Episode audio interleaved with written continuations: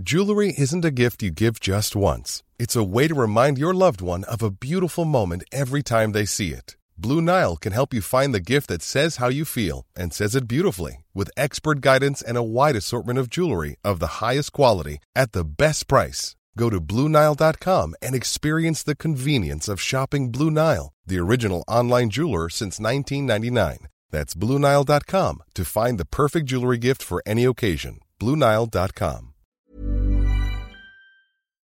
À tous et bienvenue à l'heure des pros ce matin. Le drapeau de la pauvreté est chrétien, aime à dire le pape François. Il y a quelque chose de radical dans le discours de François, assis sur le trône de Saint-Pierre depuis 2013. Comme s'il voulait appliquer à la lettre le message des évangiles. Il fustige le matérialisme et l'égoïsme de l'époque, il attaque la société libérale qui a construit, dit-il, un système social et économique injuste à sa racine. Il regrette que la majorité des ressources de la planète soit réservée à une minorité. De là à dire que François est marxiste, il n'y a qu'un pas, pas que certains franchissent, terre, toi et travail pour tous ajoute-t-il, histoire d'enfoncer euh, le clou d'un programme que l'URSS de Lénine ou de Brejnev aurait signé. En France, avouons-le, l'Église est associée à la bourgeoisie comme le Vatican l'est à la droite conservatrice, d'où le fossé qui existe entre ce pape et ceux qui communient chaque dimanche. Sans doute les fidèles aimeraient-ils qu'ils s'en tiennent à la morale individuelle et à la spiritualité. Dans le même temps, l'espace médiatique aime François, le pape des migrants, titre ce matin le journal Le Parisien, heureux de récupérer un homme d'église qui sert l'idéologie dominante de la presse française, une forte inclinaison pour fustiger la société libérale en même temps que glorifier un socialisme à visage humain. Abemous Papam, c'est aujourd'hui et c'est à Marseille. Il est 9h01. Somaya Labidi. Visite historique du pape à Marseille. Le Saint-Père est attendu dans l'après-midi et ce pour deux jours. Un déplacement consacré à la Méditerranée et aux défis migratoires. Le souverain pontife veut faire de sa venue une tribune pour dénoncer le drame des naufrages de migrants et plaider la cause des exilés. L'écologie au cœur de la dernière étape de la visite d'État de Charles III en France. Le roi d'Angleterre est attendu à Bordeaux sur d'anciennes terres anglaises où il rencontrera le maire écolo Pierre Urmic avant de visiter une forêt expérimentale et un vignoble bio. Et puis une crise des mathématiques, c'est le constat alarmant du Conseil scientifique de l'éducation nationale qui souligne, je cite, l'inquiétante mécompréhension des nombres et surtout des fractions chez les élèves entrant en sixième. Un déficit de niveau qui concerne tous les milieux sociaux, 75% en éducation prioritaire et dans les écoles privées et qui atteint les 85% en éducation prioritaire. Je crois qu'à la question combien de quarts d'heure y a-t-il dans une heure? Je crois que pas un élève sur deux a su répondre à cette question. C'est en sixième. En sixième. Hein. C'était même pire que ça. C'était pas combien y a-t-il de quart d'heure dans trois quarts d'heure? Je crois que c'était ça l'énoncé. Oui, vous avez raison. Combien y a-t-il de quart d'heure dans trois quarts d'heure? Exactement. Et maintenant, ça va être quelle est la couleur des cheval blancs dans ouais, les C'est exactement la, ça. la prochaine question pour les élèves. À mon avis, ce sera ça la question au bac. Attention, il y a Bon, un piège. Eugénie Bastier, Georges Fenech, Paul Melun, euh, Richard Ramos, on vous a découvert. Vous avez tapé sur le gouvernement. Non, non, je vais pas taper sur Ah le si, vous gouvernement. avez dit qu'ils avaient J'ai défendu les. Français, c'est très différent. Pardon? J'ai défendu les Français, c'est Oui. très différent. Enfin, mais c'est très différent, Monsieur Pro. Ah, Vous avez dit qu'ils avaient fumé la moquette. Oui, c'est vrai, mais ça, ça peut leur arriver. Bah, euh, j'a- j'appelle ça une attaque de contre le non, pas gouvernement. c'est volontaire quand vous attaquez quelqu'un. Oui. Moi, je défends les Français. Si le gouvernement le fait pas à un moment donné où il doit le faire, Mm. je, je dis d'abord, je défends les Français. Bon, c'est c'est ça qui est important. Vous êtes député modem. Et de la Oui, majorité. et, et- et c'était euh, et de la majorité. De la majorité. Oui, et de la- et de la vous adorer. majorité. Alors fumer la moquette, c'était pour euh, J'ai dit vendre que à c'était- perte. J'ai dit que C'était pour pour à les, perte. j'ai dit que c'était pour les technocrates, mais il n'y a pas de problème. Les technocrates, vous voulez dire les petits hommes gris Oui, vous savez, il y a des gens dans des bureaux, dans les ministères. Ils, Mais ça, c'est ils, ils connaissent pas la France. Non, non, mais Ça, c'est trop simple. Il y a une décision politique, euh, de c'est la trop première simple ministre. Parce que vous êtes intelligent et moi, je suis simple parce que moi, je représente le peuple. Donc, je peux pas comprendre les choses compliquées. démagogie. Ce que je veux vous dire, moi, Démagogie. ce que je veux vous dire, moi, ce que je veux vous dire, moi, c'est que les Français, dans ma circonscription, ils pouvaient plus rouler. Il y a une dame, elle m'appelle, elle me dit, moi, je vais me mettre en congé maladie parce que j'ai plus les moyens de mettre du carburant. Mais le c'est- 25 du mois. Donc moi, je cherche pas à Vous savoir pas compris, si je suis député. Je Ce que je veux dire, c'est que cherche c'est pas à trop savoir simple si de s'en prendre aux fonctionnaires et de ne pas cibler plutôt la première ministre qui prend une Mais, décision mais- politique. mais- mais quand je, si vous m'invitez, monsieur, si vous m'invitez, c'est que je m'en prends aussi à la première ministre. Exactement. C'est-à-dire que si Ah oui, je suis bien compris le système mais- médiatique. alors, quand on défend le peuple français, quand on défend le peuple français, monsieur, et, et qu'on croit quelque chose juste, vous allez nous dire que c'est pour le système médiatique. Peut-être que vous fonctionnez comme ça. Moi, je, je fonctionne avec mes gens dans ma circonscription à la campagne, qu'on a viré des villes parce que les mètres carrés sont trop chers et qu'ils ne peuvent, pas mettre d'essence. Si vous croyez que la démocratie, c'est qu'on cherche que des coups médiatiques, bah restez sur les plateaux, mais vous vous y êtes plus que moi, ce monsieur. que vous venez de. Non, non, moi, moi, ce monsieur, quand je crois quelque Petit chose de juste, quand je crois quelque chose de juste, Oui. je le défends. Là, je trouve que ce, que ce que fait le gouvernement, c'est une bêtise. Oui, monsieur Ramos. Qu'il Ce qui est vrai, je pense qu'il faut des gens comme vous. Il ne faut peut-être pas que des gens comme vous. Mais bien sûr, monsieur Bien Pro. sûr. Et il y a une part sans doute de second degré dans ce que vous dites ou euh, de vouloir faire bouger les choses de la manière dont vous les faites bouger. Et peut-être est-ce une manière aussi de que certains prennent conscience. Donc j'entends ça, ça, aussi. c'est ça. Il faut être aussi intelligent et décoder et ne pas être toujours au premier degré, petit scarabée. Mais moi, je suis On plutôt au premier degré. euh, non, un petit peu. Il faut essayer d'élever. Vous savez très bien comment ça marche aussi. Quand on est frondeur dans la majorité, on est invité sur les plateaux télé. Il est terrible. Et il est terrible, il est terrible, il est terrible. Bon, euh, on va parler évidemment du pape avec vous. Le pape est-il marxiste? Bah, je Non dirais- mais je pose la question et là pour le coup c'est pas du second degré. Quand je lis Terre, toi et travaille pour tous, Moi, je renverserais s'appelle, la euh, problématique. C'est le marxisme qui s'est inspiré en le déformant du christianisme, sans, sans la spiritualité. Il y avait une Non, spiritualité mais pas mais une autre. pardon, mais, mais- c'est une vraie question. Non, mais moi je pense qu'il va est, être- il est de centre-gauche. Euh, le... D'ailleurs, en Argentine, il s'est battu contre la théologie de la libération, qui était pour le coup authentiquement le marxisme. C'était un mélange entre christianisme et marxisme. Euh, et c'est un pape euh, de centre-gauche. Ne le caricaturons pas non plus, comme on a caricaturé Benoît XVI comme un ultra-intégriste, alors qu'il était simplement conservateur. C'est un pape de centre-gauche qui a une vision extrêmement naïve sur l'immigration. Bon, on en parlera évidemment euh, tout à l'heure, mais je voudrais euh, qu'on parle euh, du procès Monguillot, puisque nous l'avons suivi, vous le savez, depuis quelques jours. Et les deux personnes ont été condamnées ce jeudi soir à 15 et 13 ans de réclusion criminelle par la Cour d'assises des Pyrénées-Atlantiques pour avoir mortellement frappé un chauffeur de bus à Bayonne en 2020. C'est intéressant parce que c'est exactement la peine qui avait été imaginée par Noémie Schulz vendredi dernier Bien sûr, à cette même place. Tout à fait, elle connaît bien. exactement ça. Elle connaît bien, elle a, elle a eu tout à fait. raison. Exactement. Bon, je vous propose de voir le sujet parce que Madame Monguillot est extrêmement en colère. Et euh, après, euh, chacun pourra donner. euh, on dit toujours qu'on ne commande pas une décision de justice, qui est On peut avoir une opinion quand même. Corentin Brie. À la sortie de l'audience, c'est la colère et l'incompréhension qui règnent du côté de la famille de Philippe Monguillot. Ça ne me suffit pas du tout. Bien évidemment, mon mari, c'est la perpétuité. Donc, euh, le, on marche sur la tête. Notre pays, est, il est à la dérive. Et là, moi, j'ai la confirmation ce soir qu'il est vraiment à la dérive. Je suis en colère. Les deux agresseurs du chauffeur de bus décédé des suites de ses blessures à Bayonne ont été condamnés pour violence volontaire ayant entraîné la mort, sans intention de la donner, et non pour meurtre. En raison de leur état de récidive, les deux hommes aujourd'hui âgés de 25 ans encouraient la réclusion criminelle à perpétuité. Pour l'avocat de Maxime Guillénon, l'un des deux coupables, cette condamnation est justifiée. Elle permet à ce garçon d'espérer un avenir, de construire un projet de sortie dans quelques années et avec euh, un projet cadrant, je suis certain que ce jeune homme n'oubliera jamais l'immensité du deuil, l'immensité du chagrin et saura faire de son existence quelque chose qui ait un sens. Maxime Guillénon, auteur du dernier coup de poing fatal à Philippe Monguillot, est condamné à 15 ans de prison. Ne fera pas appel de cette décision. Bon, il ne fera pas appel. euh, Oui. c'est dire s'il considère que euh, cette peine euh, lui convient. Simplement, une petite précision. Euh, si lui ne fait pas appel, le parquet peut faire appel, Oui. Georges Fenech, mais la famille euh, du chauffeur n'a pas la possibilité. Non. On pourrait peut-être. Parce euh, que la famille, elle, elle- elle demande une réparation de son préjudice. Au nom de la société, c'est Oui. le parquet qui intervient. Oui, j'entends bien, mais euh, c'est toujours pareil. Euh, peut-être qu'il y a d'autres sociétés où les victimes ont le droit d'influer sur euh, la décision qui est prise Oui, oui. par la justice. Donc moi, à titre personnel, par exemple, ça peut me choquer, en fait. Mais on peut imaginer, effectivement, de changer la loi. Voilà, ça pourrait de me permettre choquer. à la partie civile de faire appel sur l'action publique. Voilà, ça, ça, ça, il Ça me existe semble- dans d'autres législations. Exactement, Oui. et ça pourrait, c'est toujours Mais sur- pareil, on peut penser aussi peine, aux victimes. Parce qu'elle sur cette peine. Oui. Moi, je vais vous dire très franchement, elle ne me surprend pas. Pourquoi Mm. D'abord, c'est une décision qui a été rendue par un jury populaire. hein. Mm. Pas les juges, syndiqués, comme on fait. Là, c'est un jury populaire. Je me méfie toujours. statué hein. Je me Avec méfie trois toujours de magistrats ça. professionnels. Voilà, je me méfie d'accord. toujours de ça parce que les six personnes qui sont là, euh, qui connaissent rien à rien, si vous avez trois euh, professionnels, Ça je sais dépend pas comment les débats sont conduits en mais délibéré, Je, je me c'est souviens vrai. avoir vu euh, parfois des fictions et même des reportages oui. où on m'expliquait que le président faisait ce qu'il voulait quand même. Oui, il y a des présidents qui sont beaucoup plus neutres, il y a des Voilà. présidents Faut pas qui se sont raconter plus directifs, plus c'est vrai. de salade. Mais enfin bon, c'est une décision d'un jury populaire souverain, ça c'est une chose. Ensuite, ils ont donc décidé qu'il n'y avait pas eu intention d'homicide. Mm. Hein, le, cr- le crime qu'il leur a reproché, c'est des coups mortels, des coups ayant entraîné la mort sans intention de la donner. Et là, 13-15 ans, on est dans le maximum en réalité des peines. Donc ça ne me choque pas.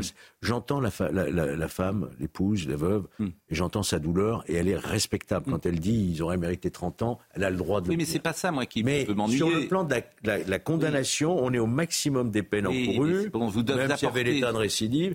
Non, mais Georges, vous- par contre, c'est- ce qui- ce qu'il faut bien voir, c'est qu'ils ne feront pas cette peine en réalité. Oui. C'est ça le vrai problème. C'est qu'on a un aménagement des peines qui est extrêmement trop généreux. Mm. Hein, une peine de 13-15 ans, ça va se traduire par quoi? 5-6 ans 7 ans Donc, c'est-à-dire qu'ils y sont depuis trois, ils sortent dans trois. C'est possible. Donc, C'est ça, le vrai peut- problème, c'est la. Alors, la vous- dévitalisation de la peine, quoi. C'est ça. Oui, et même on peut, on peut aussi avoir une réflexion de dire ben, tu tues un homme qui est chauffeur de bus, tu le tues, et dans trois ans, tu es dehors. C'est pas ce qu'ont dit les jurés. Ils n'ont pas dit qu'il l'a tué. Ils ont dit qu'ils lui ont porté des coups qui ont entraîné la mort. Ils n'avaient pas l'intention de donner la mort. Voilà, dont acte, c'est la, dé- c'est la décision de justice. Hum. Dont acte, comme vous dites. Alors écoutez, Madame Monguillot. Je suis en colère. Bon, ils sont condamnés quand même, c'est- une certitude. Mais en fait, ce qui, me, fait le plus de mal, c'est de voir mes filles sortir comme ça de ce tribunal, en une cour d'assises, en larmes, parce euh, ben, qu'elles n'en peuvent plus. Et euh, on aurait aimé vraiment être euh, écoutés. Euh, on a réclamé depuis le début une justice exemplaire. On peut pas dire qu'on l'ait eue. Donc, euh, pour moi, c'est quand même, enfin pour nous quatre, pardon, c'est quand même assez désolant mal- bien qu'ils se- qu'ils soient condamnés, voilà, mais qui, mais qui pourrissent en prison. Je suis désolée. Ça aurait été quoi, une... ça aurait Pardon été quoi une justice exemplaire? Mais 30 ans, je suis désolée, ils ont tué mon époux. Ils ont tué mon époux, ils ont tué le papa de mes filles, quoi. Enfin, euh, moi, ma vie, elle est finie. Depuis le 5 juillet 2020, la- mes filles, qui c'est qui va les porter? Je vais être là, c'est sûr, mais qui va les porter? Il manque le pilier. Il ne reviendra plus. Eux, à un moment donné, ils seront dehors avec un café, au restaurant ou à la plage, ou n'importe quoi. Mon époux, c'est fini, il est entre quatre planches depuis trois ans. Vous croyez pas que j'ai la haine, quand même? Non, ça va, ça va, c'est bon. Qu'on nous laisse tranquille. Surtout, ce que je demande maintenant, qu'on nous laisse tranquille, qu'on oublie les Montguillot, hein, que je puisse euh, respirer avec mes filles et, euh, et qu'on essaie un peu de se reconstruire. Voilà. Les, accusés condamnés ne font pas appel, ça veut dire que ça s'arrête là maintenant Complètement, complètement, oui, ça s'arrête là, parce qu'il ne faut pas qu'il fasse appel. Enfin, je veux dire, euh, c'est bon, on, on nous donne assez de coups de couteau, je crois, quand même. hein. Donc, euh, ça suffit, ça suffit au bout d'un moment, stop, quoi. Qu'on se mette un petit peu à notre place, que la justice se mette à notre place. Aux quatre. Il a rien demandé, mon époux. Un gars exceptionnel. Tout le monde le dit. Donc, non. Voilà. Pour vous, justice n'a pas été rendue pour votre Pas, suffi- pas assez. Elle a été rendue quand même parce qu'ils sont condamnés, mais pas assez. Bon, elle, elle semble ne pas demander appel. Euh, elle dit qu'on nous laisse tranquille. Donc ça, ça sera peut-être entendu. Sans doute, et ce qui pourra motiver à une absence euh, d'appel. Euh, écoutons euh, l'avocat euh, de la famille Monguillot, qui évidemment c'est- qui est sur une position euh, différente, parce que c'est ça qui est parfois terrible. Il voit dans ce qu'il dit, on va aussi entendre qu'il parle de lui et d'une certaine manière de l'efficacité de ce qu'il a pu dire. Et c'est ça qui me gêne un peu dans ce qu'il dit. Mais bon, allons-y. un avocat. Je pense quand même que l'essentiel est acquis, à savoir ils sont condamnés tous les deux, ils sont condamnés solidairement. La, la thèse de la scène unique de violence s'est imposée. Je pense quand même que le fameux coup de tête qui a fait couler tellement d'encre et qui a euh, tellement choqué comme une euh, découverte, euh, un scoop de dernière heure, a été quand même suffisamment amorti maintenant par euh, la contextualisation et par la remise dans le contexte. Bon, on a quand même deux personnes deux individus qui vont faire, compte tenu de leur état de récidive, euh, pour l'un 10 ans de prison minimum, pour l'autre 8 ou 9 ans. C'est quand même pas rien. C'est quand même pas rien. Après, quand on voit euh, leur faculté à se remettre en question, quand on voit leur aptitude à semer l'embrouille, on peut se dire quand même qu'ils ne sont pas prêts de sortir. Je trouve quand même un peu curieux l'autosatisfaitie auquel se livre euh, l'avocat, surtout que vous avez montré avant la réaction de la veuve de Madame Monguillot, c'est quand même très différent. Enfin, je veux dire, euh, j'en profite pour dire aussi que la famille Monguillot, en tout cas depuis le début, depuis le drame, a été d'une dignité et d'une exemplarité absolument formidable, y compris dans une épreuve qui, on l'imagine, est terrible. L'avocat de la défense, à présent, je propose euh, d'écouter Monsieur Sogar Doito. Pour notre part, nous sommes soulagés que justice ait été rendue loin des incantations, euh, loin des euh, appels qui, par moments, confinaient à la haine, parce que cette décision est rendue dans les fourchettes de la loi pénale. Elle permet à ce garçon d'espérer un avenir, de construire un projet de sortie dans quelques années. Et avec euh, un projet cadrant, je suis certain que ce jeune homme n'oubliera jamais l'immensité du deuil, l'immensité du chagrin, et saura faire de son existence quelque chose qui est un sens. Il faut respecter la justice aussi lorsque elle ramène de, l'humanité et du droit. Euh, la peine prononcée ce soir est une peine significative sans être une peine rédhibitoire. C'était euh, grosso modo l'échelle de peine que, nous avions envisagée avec mon jeune client. Et dans ces conditions, euh, il faut aussi, euh, par respect pour l'institution et aussi par respect pour ce qui a été jugé, considérer que mettre un terme à une procédure, c'est aussi une forme d'apaisement pour tous. Il aura été plutôt efficace depuis le départ et dans ses prises de, de parole. Je vous vois. Non, moi, ce qui me gêne dans l'avocat là, c'est quand il dit je suis certain que. On a des voyous, des gens qui sont mm. condamnés. Il dit je suis certain qu'à la sortie, etc. Mm. Il peut pas dire autre chose. Non mais je suis certain, c'est un peu trop le mot certain. Oui, Pardon, je dis pas. Un vœu pieux. Euh, je dis non mais il y a quelque chose qui qui va pas. Et puis on a l'impression un peu qu'il fait il fait son job. Il a il a il a défendu, il fait son job. Mais on a on a l'impression qu'il sculpte du vent. On aurait pu le mettre sur un autre procès, il aurait répondu la même chose. Mm. C'est comme s'il n'était pas euh, relié à la chose lui elle-même, mais à, à sa profession d'avocat. Bon, Monsieur Ramos, les gens vous découvrent. Moi, je vous connaissais pas. Vous êtes député euh, modem du Loiret. C'est la première fois que vous avez été élu? Euh, non, c'est la deuxième fois. J'étais élu, élu rural, moi, avant. Ça veut dire quoi, élu rural J'étais adjoint au maire, vice-président d'une comité de communes. Oui, mais c'est la première fois que vous êtes élu député. Non, non, deuxième fois. Voilà. Et avant, vous étiez... Euh... Et député, déjà. C'est la deuxième. Modem Oui, modem. Deuxième fois. Eh oui, nul n'est parfait. Bon, bien sûr. Et vous faites quoi dans la vie? Alors, j'étais chroniqueur gastronomique oui. Euh, sur France 3. Je, voilà, j'ai écrit des journaux pour enfants pendant 20 ans pour leur apprendre à bien manger. Et donc, j'ai défendu la petite paysannerie et le fait qu'on mange bien en France. Et j'ai mené pendant 5 ans des combats pour un poison, et je le mène encore, qui tue les Français euh, voilà, qui est du nitrite dans la charcuterie, qui fait des milliers de morts par an en France. Ah bah, tout à l'heure, on recevra l'ordonnance, c'est dans votre assiette euh, du professeur euh, Voilà, et donc c'est le combat que j'ai mené avec Axel Kahn et que je mène encore pour que les Français, et, notamment les pauvres, aient le droit de bien manger. Et quand vous avez pris cette prise de position en, disant euh, le gouvernement a fumé la moquette, euh, en imaginant de vendre à, perte, par exemple, François Bayrou, il vous appelle puisque vous êtes du Modem? Oui, ben, vous l'avez vu, François Bayrou, il a dit, je sais que j'ai mon ami qui a dit ça. Euh, c'est pas, évidemment, quand on dit ils ont fumé la moquette, mais en fait, moi, vous savez, je suis un élu rural, c'est-à-dire que je, regarde ce qui se passe sur ma circonscription et, et je remonte ce que je ressens. C'est comme ça que je fonctionne. Chacun fonctionne comme il veut. Mm. Moi, quand euh, on va vendre à perte, pendant six ans, mm. six ans, moi ça fait six ans que je suis député, mm. matin, midi et soir, M. Macron et tous les ministres nous ont dit J'étais dans la loi Egalim, puisque je m'occupe des sujets alimentation. J'ai distribué 600 camemberts au lait cru dans les, dans, les, dans les casiers des députés. Ça sentait bon à l'Assemblée nationale, parce que je voulais pas qu'on mette du lait pasteurisé. Eh bien, qu'est-ce que je me suis dit? Je me suis dit, pendant six ans, on a dit aux gens, on va faire la loi c'est Egalim pour bien manger. Hmm. On va dire à la grande distribution, vous n'avez pas le droit de vendre à prix coûtant. Hmm. Il faudra mettre prix coûtant plus 10% pendant 6 ans. Et là, il y en a un dans un bureau qui dit bah, c'est même mieux que prix coûtant, vous aurez le même droit de vendre à perte. Hmm. Et nos 6000, nos 6000 pompistes, moi, mon petit pompiste chez moi, D'accord Si on fait ça, si on laisse la grande distribution vendre à perte. Vous avez pris cette parole. Alors évidemment, vous êtes un peu. Parce que les Français, il y a un truc qui est très simple sur les pompistes de la ruralité. En Lozère, partout en dessous de 5 euros, ils font l'effort d'aller chez le popiste rural. Hmm. Quand le plein dépasse 5 euros d'écart entre le pompiste rural et la grande distrib, ils vont à la grande distrib. alors c'est intéressant peut-être d'avoir effectivement un député comme ça qui est proche des gens et qui s'exprime. Mais c'est pas la première fois que vous prenez votre distance avec le gouvernement sur la réforme des retraites, vous l'aviez fait aussi. Mais, mais- mais bien sûr, vous savez. Ne euh, le relancez pas. Non, non, non, non, non, si vous pas de. Monsieur Pro, il n'y a aucun Non, souci. non. Je, je pense que euh, on, est, on est des élus. Représentants terrain, voilà, c'est pour ça que je Voilà. voulais- bon, Moi, ah, je, bon. je suis assez simple et je calcule pas. Je- je- J'ai des gens qui viennent me voir et J'ai j'essaie de prendre cette empathie-là. Oui, oui, mais bon, fermons la, je parenthèse. Je voulais je juste, euh, parce qu'on était sur un autre sujet qui était le procès Monguillot, je voulais juste qu'on termine sur le procès Monguillot, si vous avez un avis euh, pour euh, conclure, et puis après on va enchaîner évidemment avec tous les sujets euh, du jour. Mais je pensais que M. Ramos souhaitait réagir sur ce sujet-là. Est-ce qu'il y a une conclusion Non, moi, j'ai rien à ajouter à la. Oui. la Les avocats ont dit ce qu'ils avaient à dire. hein. Pardon, je vous contredis un petit peu, mais Oui. L'avocat, bon, il défend son client. C'est tout à fait normal. Non, je- Un mot sur le pape? Oui, ça par contre, ça, Très bien. Ça, ça va. ça m'intéresse. Ça, ça vous intéresse? Bon, Ça le, m'intéressait aussi avant, mais bon, deux le pape, dire, euh, on va dire.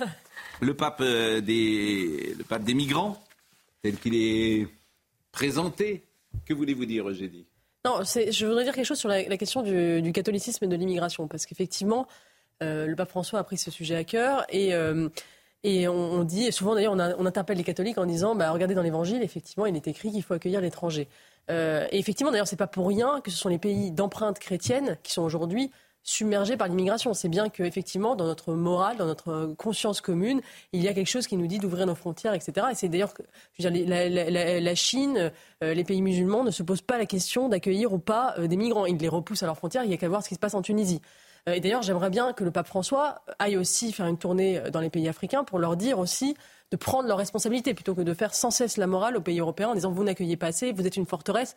Une forteresse, quand on a euh, 10% de la population qui est d'origine immigrée et qu'on a, des, on a 500 000 personnes qui rentrent par an en France, pardon, mais j'appelle pas ça une forteresse, j'appelle plutôt ça une passoire. Euh, le pape, effectivement, a choisi de s'en prendre plutôt à l'Europe. Je pense qu'il faut euh, voir ça dans, dans- dans son origine. En fait, il vient, il vient d'Argentine.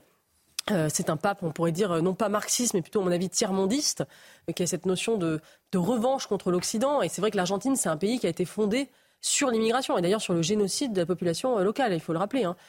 Et c'est un pays où il y a 1% de musulmans. Donc le pape François ne sait pas ce que c'est que l'islam. En réalité, il a, il a grandi dans un univers où l'islam n'existe pas. Et donc, il a du mal à se mettre à jour. Mais il évolue lentement sur cette question. Il est allé en Suède, notamment. Il a rencontré les sociodémocrates su- suédois. Euh, donc la gauche, il leur a dit euh, bah, il faut accueillir les migrants. Il leur a dit bah, on ne peut plus, euh, Saint-Pierre, on ne peut plus. En fait, on est débordé, on n'arrive plus à accueillir. Il s'est rendu compte que même la gauche, euh, avec toutes les meilleures intentions du monde, n'y arrivait pas. Donc est-ce qu'il va avoir un discours un peu plus modéré demain? Je l'espère parce que je trouve que il y en a un peu marre qu'il fasse la morale sans cesse à l'Occident. Lui qui dit d'ailleurs il ne faut pas juger, il juge beaucoup. Bon, Eugénie vient de porter la parole de beaucoup de fidèles de France. C'est ce que j'entends souvent pour être présent euh, dans les euh, églises. Est-ce que euh, l'homme euh, qui connaît euh, assez bien euh, le parcours euh, intellectuel des papes euh, depuis de nombreuses années, est-ce que vous voyez dans l'action du pape François quelque chose de différent de Benoît XVI, de Jean-Paul II Non, je pense que la, la- la doctrine de l'Église en matière d'immigration, elle n'a pas foncièrement évolué sur le fond, comme euh, effectivement euh, euh, l'a dit Eugénie. euh, ça a toujours été à la fois euh, l'humanité, la défense de l'humanité. Ces, ces migrants qui meurent en Méditerranée, on ne peut pas faire autre chose que d'en appeler à la conscience des gens, et en même temps le respect aussi de, du droit des États à réguler, à fixer des règles. C'est chacun dans son ordre en fait. Euh, on dit il fait de la politique, c'est un pape de gauche. Non, il alerte la conscience de la même façon que sur Il fait la morale, dit Eugénie. Il fait non, la mais on morale. peut pas mais- nier qu'il y a une inflexion par rapport à ses prédécesseurs, pardon, mais faut pas non plus. euh, Émeric, euh, Non, c'est- tout le, le livre qui est très bien euh, décrit de, de Laurent Dandrieux qui montre qu'il y a un continuum dans la, la politique des papes sur l'immigration et que ça date pas du pape François. Alors certes, le pape François, il y a eu des gestes extrêmement forts. Il y a eu Lampedusa, il y a eu Lesbos. Mais moi, j'étais là quand il était en Suède dans son voyage effectivement en social-démocratie. Je pense qu'il est plus pragmatique qu'on ne croit. Enfin, il, y a- il s'est passé quand même des choses. La messe euh, d'enterrement de Benoît XVI a été très mal vécue par beaucoup de fidèles euh, en France parce que euh, semblait une distance par rapport à, à Benoît XVI. Donc le sujet, c'est d'opposer Benoît XVI à- à- au pape François. Je vous pose Non, non, mais la c'est- question, mais tout le monde, tout le monde euh, l'a Non, mais l'a moi, je pense qu'il faut, il y a des différences de style, c'est évident, bien sûr. Au-delà du style, Mais- un jésuite, il faut toujours se méfier des Oui, jésuites. mais je vous l'ai pense que dit. le- le- la force de l'institution C'est vrai, papale. bien sûr, les jésuites, euh, toujours faire attention. Premier pape jésuite. Oui, il faut Premier pape toujours faire. Premier pape jésuite, il faut toujours faire attention aux jésuites. Moi, je pense que la force de l'institution papale est- est- va au-delà et dépasse euh, les hommes qui l'incarnent. Oui. En Italie, C'est un non, peu- Non, mais il a dit une peu- phrase quand même. Mais non, mais il y a une formule. Pardon, mais. pardon, euh, Allez-y. Non, non, mais il a dit une phrase quand même. Il a dit il faut toujours que la sécurité individuelle passe avant la sécurité des nations. Ça, c'est quand même une phrase, Oui, qu'il a pardon, nuancé ensuite. qui, euh, qui, est, qui est quand même une phrase Bon, problématique. on va marquer une pause. Vous restez ça, quelques on- instants avec nous. On a beaucoup de choses à, à évoquer ce matin. Encore un refus d'obtempérer. Ça devient vraiment un problème euh, XXL. Euh, ce qui se passe également à Rennes, où lorsque vous êtes non-binaire, Oui. des associations seront euh, valorisées, encouragées. Savez ce que c'est que binaire et non-binaire pas sûr que tout le monde sache euh, précisément ce que c'est. Non-binaire. Non-binaire, c'est que vous n'êtes ni homme ni femme. quoi. Voilà. ça les dépend gens penser, bon, binaire, c'est vous êtes ou un homme ou une femme. Si vous êtes non binaire, ça veut dire que vous êtes ni un homme ni une femme. Donc je le dis parce que c'est des mots qui sont entrés euh, récemment dans le langage entre guillemets courant. Donc on va marquer une pause. Monsieur Ramos, euh, les gens vous découvrent. Alors évidemment, il a un peu raison, notre ami. euh, Vous pouvez enlever un peu. Gauthier Lebret, Euh, pour se faire entendre dans cette société, parfois, il faut faire un peu de buzz. C'est- un, spécialiste qui parle. J'ai pas de sentiment, d'ailleurs. Honnêtement, j'ai pas de il y a deux- sentiment, Il y a des fois, on Ouais. défend et vous-même, vous défendez des choses profondément sur les Français. D'accord? Avec vos convictions, c'est pareil. Sur le pape, je pardon si je peux dire un mot sur le Vous pape. le direz après la pause. D'accord. Euh, En tout cas, je pense qu'il faut avoir avec ses convictions. Oui, mais Euh, après, En quand fait, ça vous le direz après la pause, Pas de souci. comme je vous le disais. à tout de suite. est avec nous et nous rappelle les titres. La colère de la veuve de Philippe Monguillot, les agresseurs de son mari ont écopé de 15 et 13 ans de réclusion. Euh, Des peines trop légères, selon-elles. On a réclamé une justice exemplaire, on ne peut pas dire qu'on l'ait eue. Pour moi, une justice exemplaire, ça aurait été 30 ans de prison, a réagi Véronique Monguillot à la sortie de la salle d'audience. Un policier blessé à Sochaux lors d'un refus d'obtempérer dans le centre-ville hier soir. Le fonctionnaire de la BAC a été traîné par le véhicule sur plusieurs mètres. Les forces de l'ordre ont alors ouvert le feu et le conducteur a été blessé par balle. L'agent de police et le conducteur ont été hospitalisés. Leurs pronostics vitaux ne sont pas engagés. Et puis maintien du cessez-le-feu au Nagorno-Karabakh malgré plusieurs violations et dans le même temps les pourparlers débutés hier se poursuivent à Yevlak. Selon le dernier bilan des séparatistes arméniens, l'opération militaire azerbaïdjanaise qui s'est achevée mercredi a fait au moins 200 morts et 400 blessés. Richard Ramos est avec nous ce matin. Moi, je ne vous connaissais pas. Je vous ai découvert sur une euh, antenne de, de radio. Je peux la citer d'ailleurs, euh, RTL. Euh, et et c'est vrai que forcément, bah, euh, une personnalité. Donc, on s'est dit euh, qu'il vienne sur notre plateau. Vous vouliez tout à l'heure dire un petit mot peut-être sur euh, le pape. D'abord, sur le pape, parce que je Oui. pense que, moi en tout cas, je le ressens comme ça. Le pape, il, il pense que l'homme, Dieu est dans l'homme. Et donc, il défend l'individu plus que ce qui est au-dessus. Et donc, quand il parle, il parle de l'étranger, il parle pas de l'étranger dans des tableaux Excel de migrants et, de, et, et, et, et- ça. Il parle dans chaque individu. Dieu est dans chaque individu. Et donc, quand j'accueille un migrant, j'accueille une individualité. Et puis, merci au pape pour un excellent livre sur la Otadotsi, c'est-à-dire sur l'écologie. Et donc, le pape, il pense, oui, que l'Église, elle doit être dans la société. Et on lui doit, notamment sur l'écologie, ce beau livre. Euh, je voudrais qu'on voit justement un sujet sur le pape et les migrants, puisque c'était notre sujet. Mais Émeric Pourbet, a, vous avez des, des précautions, euh, j'allais dire, de chanoine. Non, je vais vous dire. Ah, ah bah, j'espère. Mais voyons euh, pour le moment euh, le sujet sur cette politique et ces positions euh, du pape sur ce sujet. Augustin. Chaque jour, ils sont une centaine à tenter de rejoindre la France par le train. Située à moins de 10 km de la frontière, la gare italienne de Vintimille voit passer des hommes et des femmes, parfois jeunes, comme Aïcha, 19 ans. Avec son bébé âgé de seulement 3 mois, elle vient de se faire refuser l'entrée dans l'Hexagone. Les policiers n'ont pas accepté que je rentre. Qu'ils ne veulent pas les migrants. Tu dors où? Il n'y a pas d'autre point. Malgré de nombreuses tentatives infructueuses, certains restent déterminés et ne comprennent pas que la France les refuse. étant un pays qui nous a colonisés, étant un pays qui vient chez nous, on les accueille à bras ouverts. Tu penses que la France doit t'accueillir? Je pense quand même, normalement, la France doit m'accueillir. Normalement. À seulement quelques mètres de là, les passeurs se tiennent prêts. Je vous montre le bar où ils s'installent habituellement. Il y en a quelques-uns. Ils proposent aux migrants refoulés de passer par la route. Les habitants assistent quotidiennement à leur trafic très juteux. Les gains sont très intéressants parce qu'on parle de 400, 500 euros par tête de pipe. Donc dans une camionnette, vous mettez même 20 personnes. Vous voyez, vous faites plusieurs voyages par jour ou par semaine. À la frontière avec l'Italie, 700 policiers et gendarmes contrôlent les entrées. Les associations s'attendent à un afflux massif de migrants dans les prochains jours. Bon, on voit bien derrière le discours du pape, il y a aussi euh, cet aspect sordide des choses qu'on aperçoit là, avec euh, notamment les passeurs. Bien sûr, mais euh, vous trouverez dans les discours du pape des choses qui concernent effectivement les passeurs. Ce que je voudrais dire, c'est que d'abord, il faut se réjouir que le pape vienne en France. Même s'il dit qu'il vient qu'à Marseille. Hmm. la dernière fois qu'il est venu, c'était donc en 2014 à Strasbourg. Il a dit quelque chose de très important sur le problème de l'immigration, sur la racine du problème, c'est la natalité. Il dit l'Europe, elle est vieille, elle est fatiguée, elle fait plus d'enfants. Hmm. Mais c'est ça le vrai sujet. Le sujet de fond, c'est que, c'est que pourquoi on fait venir euh, des migrants, pourquoi Hmm. on les accepte, c'est que c'est aussi une question économique. Non.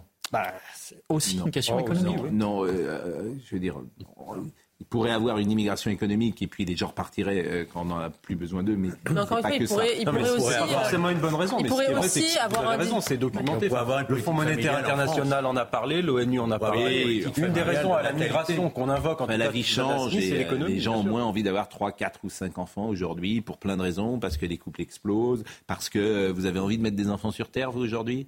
Euh, Oui. moi, Oui. j'en, ai mis déjà. Bah, donc, oui, euh, oui. bah, la question Non, est aujourd'hui. Ah, c'est soir. Pascal, c'est vrai que le- il y a, il Vous, y a- par exemple, qui peut, vous avez. Alors évidemment, vous venez de vous marier. Mais la question se pose est-ce que tu as envie de mettre des enfants sur Non, la mais terre les jeunes se aujourd'hui posent avec ce monde tel qu'il arrive Oui, bah, sinon, euh, sinon, on arrête tout. Oui, sinon j'arrête. Sinon, on arrête tout, on descend du train, on arrête de parler à Ouais, mais il y a des une jeunes qui se posent la euh, question. Pardonnez-moi, mais c'est une bonne question. Je crois qu'il y a une femme euh, aujourd'hui sur Non, trois ça c'est un chiffre vraiment très important. 30% des femmes françaises ne Bah. veulent pas avoir d'enfants. Bah oui. Ça c'est un chiffre catastrophique. Bah oui. et, le gouvernement et l'État devraient s'en emparer parce que c'est un sujet politique. Bon, donc vous serez à Marseille. On va suivre tout le week-end, Absolument. évidemment, euh, sur l'antenne de CNews. Avec une émission spéciale de 15h à 19h au stade Vélodrome, Vous y serez? Dans la tribune de presse. et, bien- et, et alors Emmanuel Macron, juste un mot. La spiritualité d'Emmanuel Macron, il croit?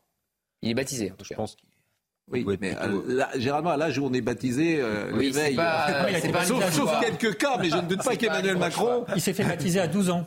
Ah bah alors là, il était assez, déjà. euh, euh, donc c'est un euh, choix. Oui, c'est un choix. Non, mais on sait, il en parle assez peu, on Mais- sait. Il y a des gens qui ont une vie privée et qui euh, la gardent pour eux et qui n'en parlent pas à leurs des pros. Donc, Oui. euh, Non, mais euh, quand même la foi étant très intime, euh, Non, c'est mais compliqué de et, savoir. j'ai vu un papier ce matin dans le Figaro, je crois, hein, sur euh, la. C'est dans le Figaro, je crois. La spiritualité. euh, Quand il est venu au Latran, donc en octobre Oui. 2022 à Rome, euh, il est chanoine du Latran, hein, oui. titre euh, honorifique, il a dit euh, priez pour moi, parce que quand on est dirigeant d'un pays, c'est extrêmement difficile. Et Oui. deuxième chose, des fils invisibles nous unissent. Ouais, c'est ça. Les forces de l'esprit. oui, Ça, c'est peut-être plutôt. mitterrandien. oui, je me, Oui, moi, je le vois bien agnostique, moi, je- pour répondre à votre question, Pascal. Dans la tradition il a mitterrandienne. Il y a 70% des Français qui ne sont pas choqués euh, au fait qu'ils participent à la messe Non, au mais, Vélodrome ouais, demain. mais c'est pas, absolument pas choquant. Mais non, mais ça a été une polémique, donc c'est pour ça que je dis ça. Bon, Du côté des LFI. Merci Bien en sûr. tout cas, vraiment merci euh, Émeric et on peut suivre euh, Enquête d'esprit également euh, tous les week-ends et c'est vraiment extrêmement intéressant euh, d'écouter les intervenants que vous avez sur ces sujets-là et de faire un pas de côté parfois sur euh, nos réflexions ou nos sujets plus prosaïques pour Si je peux juste ajouter justement une petite chose Oui. là-dessus, c'est que le voyage du pape, on parle d'immigration, il ne faut pas oublier les autres sujets politiques, la fin de vie notamment, qui va faire l'objet quand même d'un échange, je Mm. pense, avec Macron. Mm. Deuxième chose, c'est aussi un chef spirituel, le pape. Mm. Donc il va faire une prière à la Vierge Marie pour commencer et il va célébrer une messe pour terminer où sera effectivement le président Macron. Et donc ça, je pense que ça permet aussi de, de sortir un peu par le haut de nos débats euh, On politiques. verra s'il prend la parole sur le sujet de l'euthanasie. Bon. Publiquement. Oui, le mais, débat a été reporté à l'Assemblée nationale euh, Oui, mais là à cause de la venue du pape. qu'est-ce que vous voulez c'est, une demande des gens. Oui, mais alors ça, c'est pas un argument. hein, Bah si, Euh, ah, bah si, quand même. ah non, mais c'était. Enfin. Dans une Oui. démocratie, si. Non, Figurez-vous que. Non, c'est un argument, mais ça ne met pas fin au débat. Voilà. Non, Ça ne met pas fin au débat. demande. euh, mais ça ne met pas fin au débat. C'est parce que c'est une demande des gens qu'on on. Et ça, c'est le principe de la démocratie, Émeric. Ah, je veux dire, vous si. ne pouvez pas imposer une vue Non, religieuse sur la la fin de de mort, vie. on va leur accorder parce qu'ils le demandent. Mais je, je- Ah oui, Pascal est très d'accord. je- je- je vous répète, vous ne pouvez pas imposer. Les catholiques, effectivement, considèrent. Pourquoi ils sont contre l'avortement? Parce qu'ils considèrent que euh, la vie est là. Et pourquoi ils ne sont contre l'idée de l'euthanasie? Parce qu'ils pensent que c'est pas eux. Il n'y a pas que les catholiques. Il n'y a pas que les 800 000 catholiques qui soignants sont- qui se sont mais, contre. mais j'entends bien. Mais c'est une vision qui est forcément. euh, Et en humaine, plus, les sondages sont humaine, biaisés, mais qui est Pascal. humaine, Les, oui. les sondages sont biaisés. Si on vous dit, euh, vous voulez pas souffrir quand vous mourrez, Mais- vous allez répondre oui, mais, évidemment. mais ce que je, après, en la fait, question, dans si ces on- débat-là, j'ai envie de dire, vous ferez ce que vous voulez vous. Mais c'est pas. Ça, n'enlève rien à Mais votre non, choix. pas- Mais si quelqu'un Si, veut- que je, me suis désolée, Pascal, si, vous Si quelqu'un si veut la mourir possibilité de mourir- différemment que vous, c'est sans problème, me semble-t-il. Ça change la société, parce que si, un- vous avez la possibilité de mourir, vous allez vous sentir, et si vous sentez un poids pour votre famille, vous pouvez Oui. tenter de finir, de- d'en finir, vos- Ah, de, euh, Dans l'une des vraies d'en finir Ah, pour ne plus être un poids pour votre famille, un poids économique, un poids euh, affectif, et, ça peut. On, Moi, j'ai envie de vouloir décider moi-même de ce qu'est ma vie. Voilà. Et j'ai pas envie Mais qu'on c'est pas- l'impose. mais dans vous tous avez les le droit- domaines. Moi, moi, Mais- à la- mais- ah, ça, ça- mais ça ne vous avez le droit de vous suicider. Que je sois individualiste, ça ne m'a pas échappé. Pascal, vous avez le droit de vous suicider. hein. Vous avez le droit de vous suicider. Ah oui. On parle de vous de demander à un médecin de vous tuer, c'est différent. Pardon. Au Parlement, au Parlement, il y a des questions qui, quand même, qui, qui commencent. Moi, euh, dans- pas dans mes fonctions, mais dans ma personne, je suis un amoureux de la vie de Jésus. Donc, je ne sais pas ce que je vais voter sur ce texte-là. D'accord? Sur la vie. Ce qui nous gêne, et ce qu'on entend des gens qui pourraient, euh, qui hésitent, c'est quoi? C'est qu'en fait, on pourrait se dire, on ne fait pas de soins palliatifs en France, parce que ça coûte trop cher, et donc ça serait plus simple qu'on puisse dire à des gens d'arrêter. Et donc, pour ceux qui sont hésitants, il y a le- les camps sont partagés, on verra comment ça. Plutôt, les gens iront sur le vote. Mais les gens qui hésitent, ils se disent le problème, est-ce qu'on a mis les moyens d'accompagner la fin de vie? Et la réponse est non aujourd'hui, puisqu'il y a des départements où il n'y a pas cet accompagnement. Le refus d'obtempérer. Mais alors, on n'est pas individualiste surtout, bien sûr, et on joue souvent collectif, bien évidemment. Mais de temps en temps, effectivement, il y a des choses où on se sent concerné et on a envie d'avoir le dernier mot. Oui, mais là, c'est pas, pas vous qui aurez le dernier mot, parce que vous allez demander à un médecin de vous tuer. Oui. C'est pas la même chose. Tuer, c'est le mot. Le- Non. tuer, Bah, bon, si. Bah, c'est quoi? L'aide, l'aide et l'assistance. Oui. Tuer, je trouve que c'est. Non, mais alors, d'abord, ah, c'est- Pardon, mais injecter un produit Non, non, non. pour Oui, mettre fin à la vie, ça s'appelle tuer. Il y a pas... Oui, mais le, mot, vous l'utilisez volontairement avec euh, euh, l'effet que vous savez. Ça existe Mais- déjà, le soulager. hein. De soulager, ça existe. On peut soulager les gens jusqu'à la... Non, sauf sur la La maladie de. Charcot. On n'arrive pas. On n'arrive pas. c'est un- C'est c'est l'un des Pardon, problèmes. mais c'est un non, mais c'est l'un des je problèmes.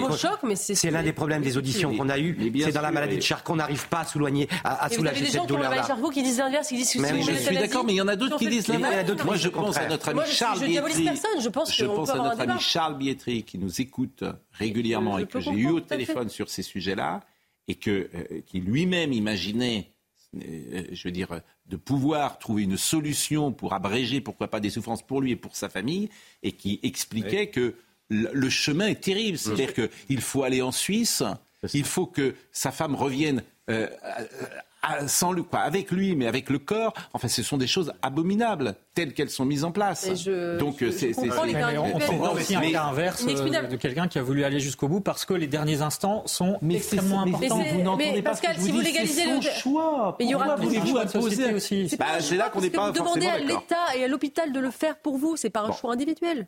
En tout cas, le débat est vif.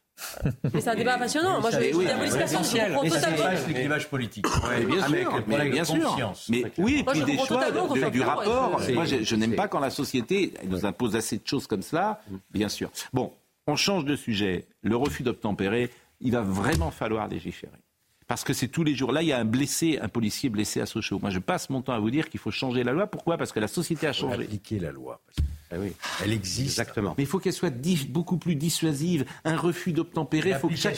Devrait être plus Mais discutée. c'est rien du tout. Tu restes deux ans ou trois ans en prison. C'est jamais prononcé deux ans. Mais peu importe, il faut que ce Si soit on euh, beaucoup deux ans plus... pour le refus d'obtempérer, il y en aurait moins, je vous le dis. Bon. Adrien Spiteri, Ouais. voyez le sujet parce qu'un policier a été traîné sur plusieurs mètres, c'est euh, dramatique. Les images de l'interpellation ont été relayées sur les réseaux sociaux. Vers 19h hier soir, dans le centre-ville de Sochaux, des policiers de la BAC remarquent le véhicule d'un homme sous mandat d'arrêt. Mais alors qu'il se porte à sa hauteur pour le contrôler, L'individu fait une marche arrière et blesse l'un de mes collègues venu à sa hauteur. Un autre policier a dû faire usage de son arme pour protéger notre collègue qui venait d'être percuté par le conducteur du véhicule. Le mis en cause a été blessé d'une balle dans la cuisse. Il a été interpellé. Traîné sous le véhicule sur plusieurs mètres, le policier blessé a été transporté à l'hôpital. Ses jours ne sont pas en danger. On est passé très près du drame et je vous rappelle qu'il y a 26 000 refus d'obtempérer en France par an. Et là, en l'espèce, on, avait, on a eu affaire pardon, à un individu déterminé qui n'a pas hésité à mettre la vie en danger du policier euh, pour euh, s'en sortir. Le conducteur du véhicule a lui aussi été hospitalisé. L'homme était déjà très défavorablement connu des services de police. Par définition, quelqu'un qui euh, est dans un refus d'obtempérer, c'est qu'il y a quelque chose à. Là, c'est pas tout à fait un refus d'obtempérer cette affaire, hein, quand même. C'est quelqu'un qui fait l'objet d'un mandat d'arrêt, qui est en fuite, et la police va le récupérer, mais il ne se laisse pas arrêter. C'est pas le refus d'obtempérer habituel où il, il commet une infraction, on lui demande de s'arrêter, il s'arrête pas. Ça, c'est un refus d'obtempérer. Là, c'est un mandat d'arrêt. On veut exécuter un mandat d'arrêt de quelqu'un qui fait l'objet de recherche de la justice. Il se sauve. C'est pas. Vous voyez, on n'est pas vraiment dans le refus d'obtempérer classique, je dirais. On a plein de... Ça s'appelle comment alors ça, juridiquement Ça, ça s'appelle effectivement un, refus d'obtempérer. vous fichez de moi là. Là, mais... non, là, là, vous fichez de moi. C'est magnifique. Non, mais là, Ah, là, c'est magnifique. là, là, vous fichez de moi. Non, ça c'est pas bien. C'est parce que c'est vendredi, mais ça c'est pas bien de se fiche de moi. Les deux dans la même Non, non, là, Non, là, non, ça, franchement, ça c'est, ça c'est pas bien, Georges Là, il m'a eu là. Non, non, là. Là, c'était magnifique, genre. Il y a un refus d'obtempérer. Vous avez compris. Ce pas un refus d'obtempérer. Vous avez parfaitement Non, je compris crois ce que euh, là, c'est pas un refus d'obtempérer. À partir de là, il est bien certain que c'est pas un refus d'obtempérer. Mais alors, c'est quoi? Ah ben, c'est un refus d'obtempérer. Spécialiste juridique de la maison CNews. 40 ans d'expertise. Vous voyez pas que. comprendre. Arrêtez de me dénigrer. Ah, mais oh, C'est quoi le déni? Non, non, mais on plaisante. Mais, non, Juste mais- d'instruction. Et vous avez fait l'école de la magistrature? Oui. Vous vous rendez compte On est solide sur CNews. On a vraiment des, des gens, des, des experts de tout premier plan. Ouais. Hein, Ouais. Bon, J'ai compris. vous avez compris. Exactement.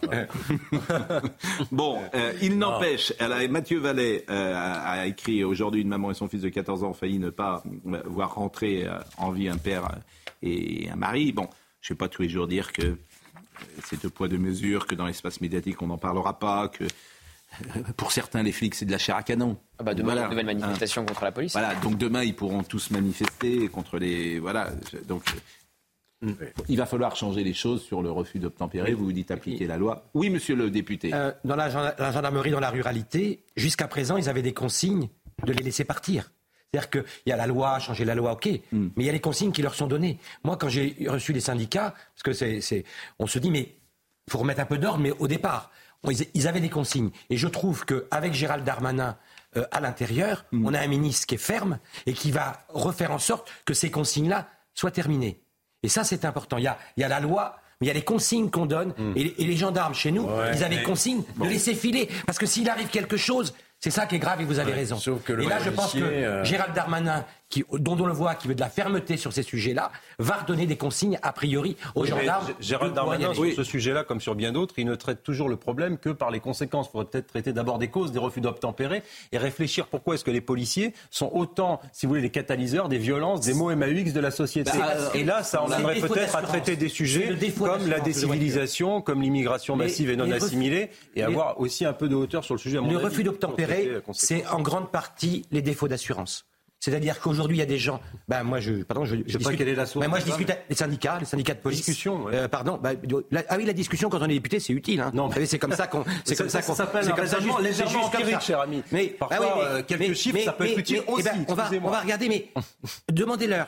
Il y a évidemment dans les quartiers les rodéos, tout ça, Ouais. mais il y a également source, des millions de Français qui, qui, qui roulent sans permis, et c'est ça qui souvent fait, qu'il y a des refus Ouais, enfin, d'obtempérer. quel- N'agacez pas Monsieur Ramos. euh, N'agacez pas Monsieur Ramos. Alors, il y a beaucoup de gens qui- Et chatouille. Il y a beaucoup de gens qui vous découvrent. Certains pensent que vous êtes euh, le frère caché de Serge Moati. Euh, je l'entends sur les réseaux. J'en parlerai à mon père. Mais non, mais écoutez, pourquoi pas Mais c'est voilà, c'est intéressant de vous écouter euh, aujourd'hui. Alors, je voulais qu'on voit un petit sujet sur ce qui se passe à Rennes, parce que savez, il y a deux ou trois villes comme ça qui font ma joie, si j'ose dire Lyon, Bordeaux, Rennes et Nantes. Pas la joie des- Grenoble. pas la joie des habitants. Grenoble.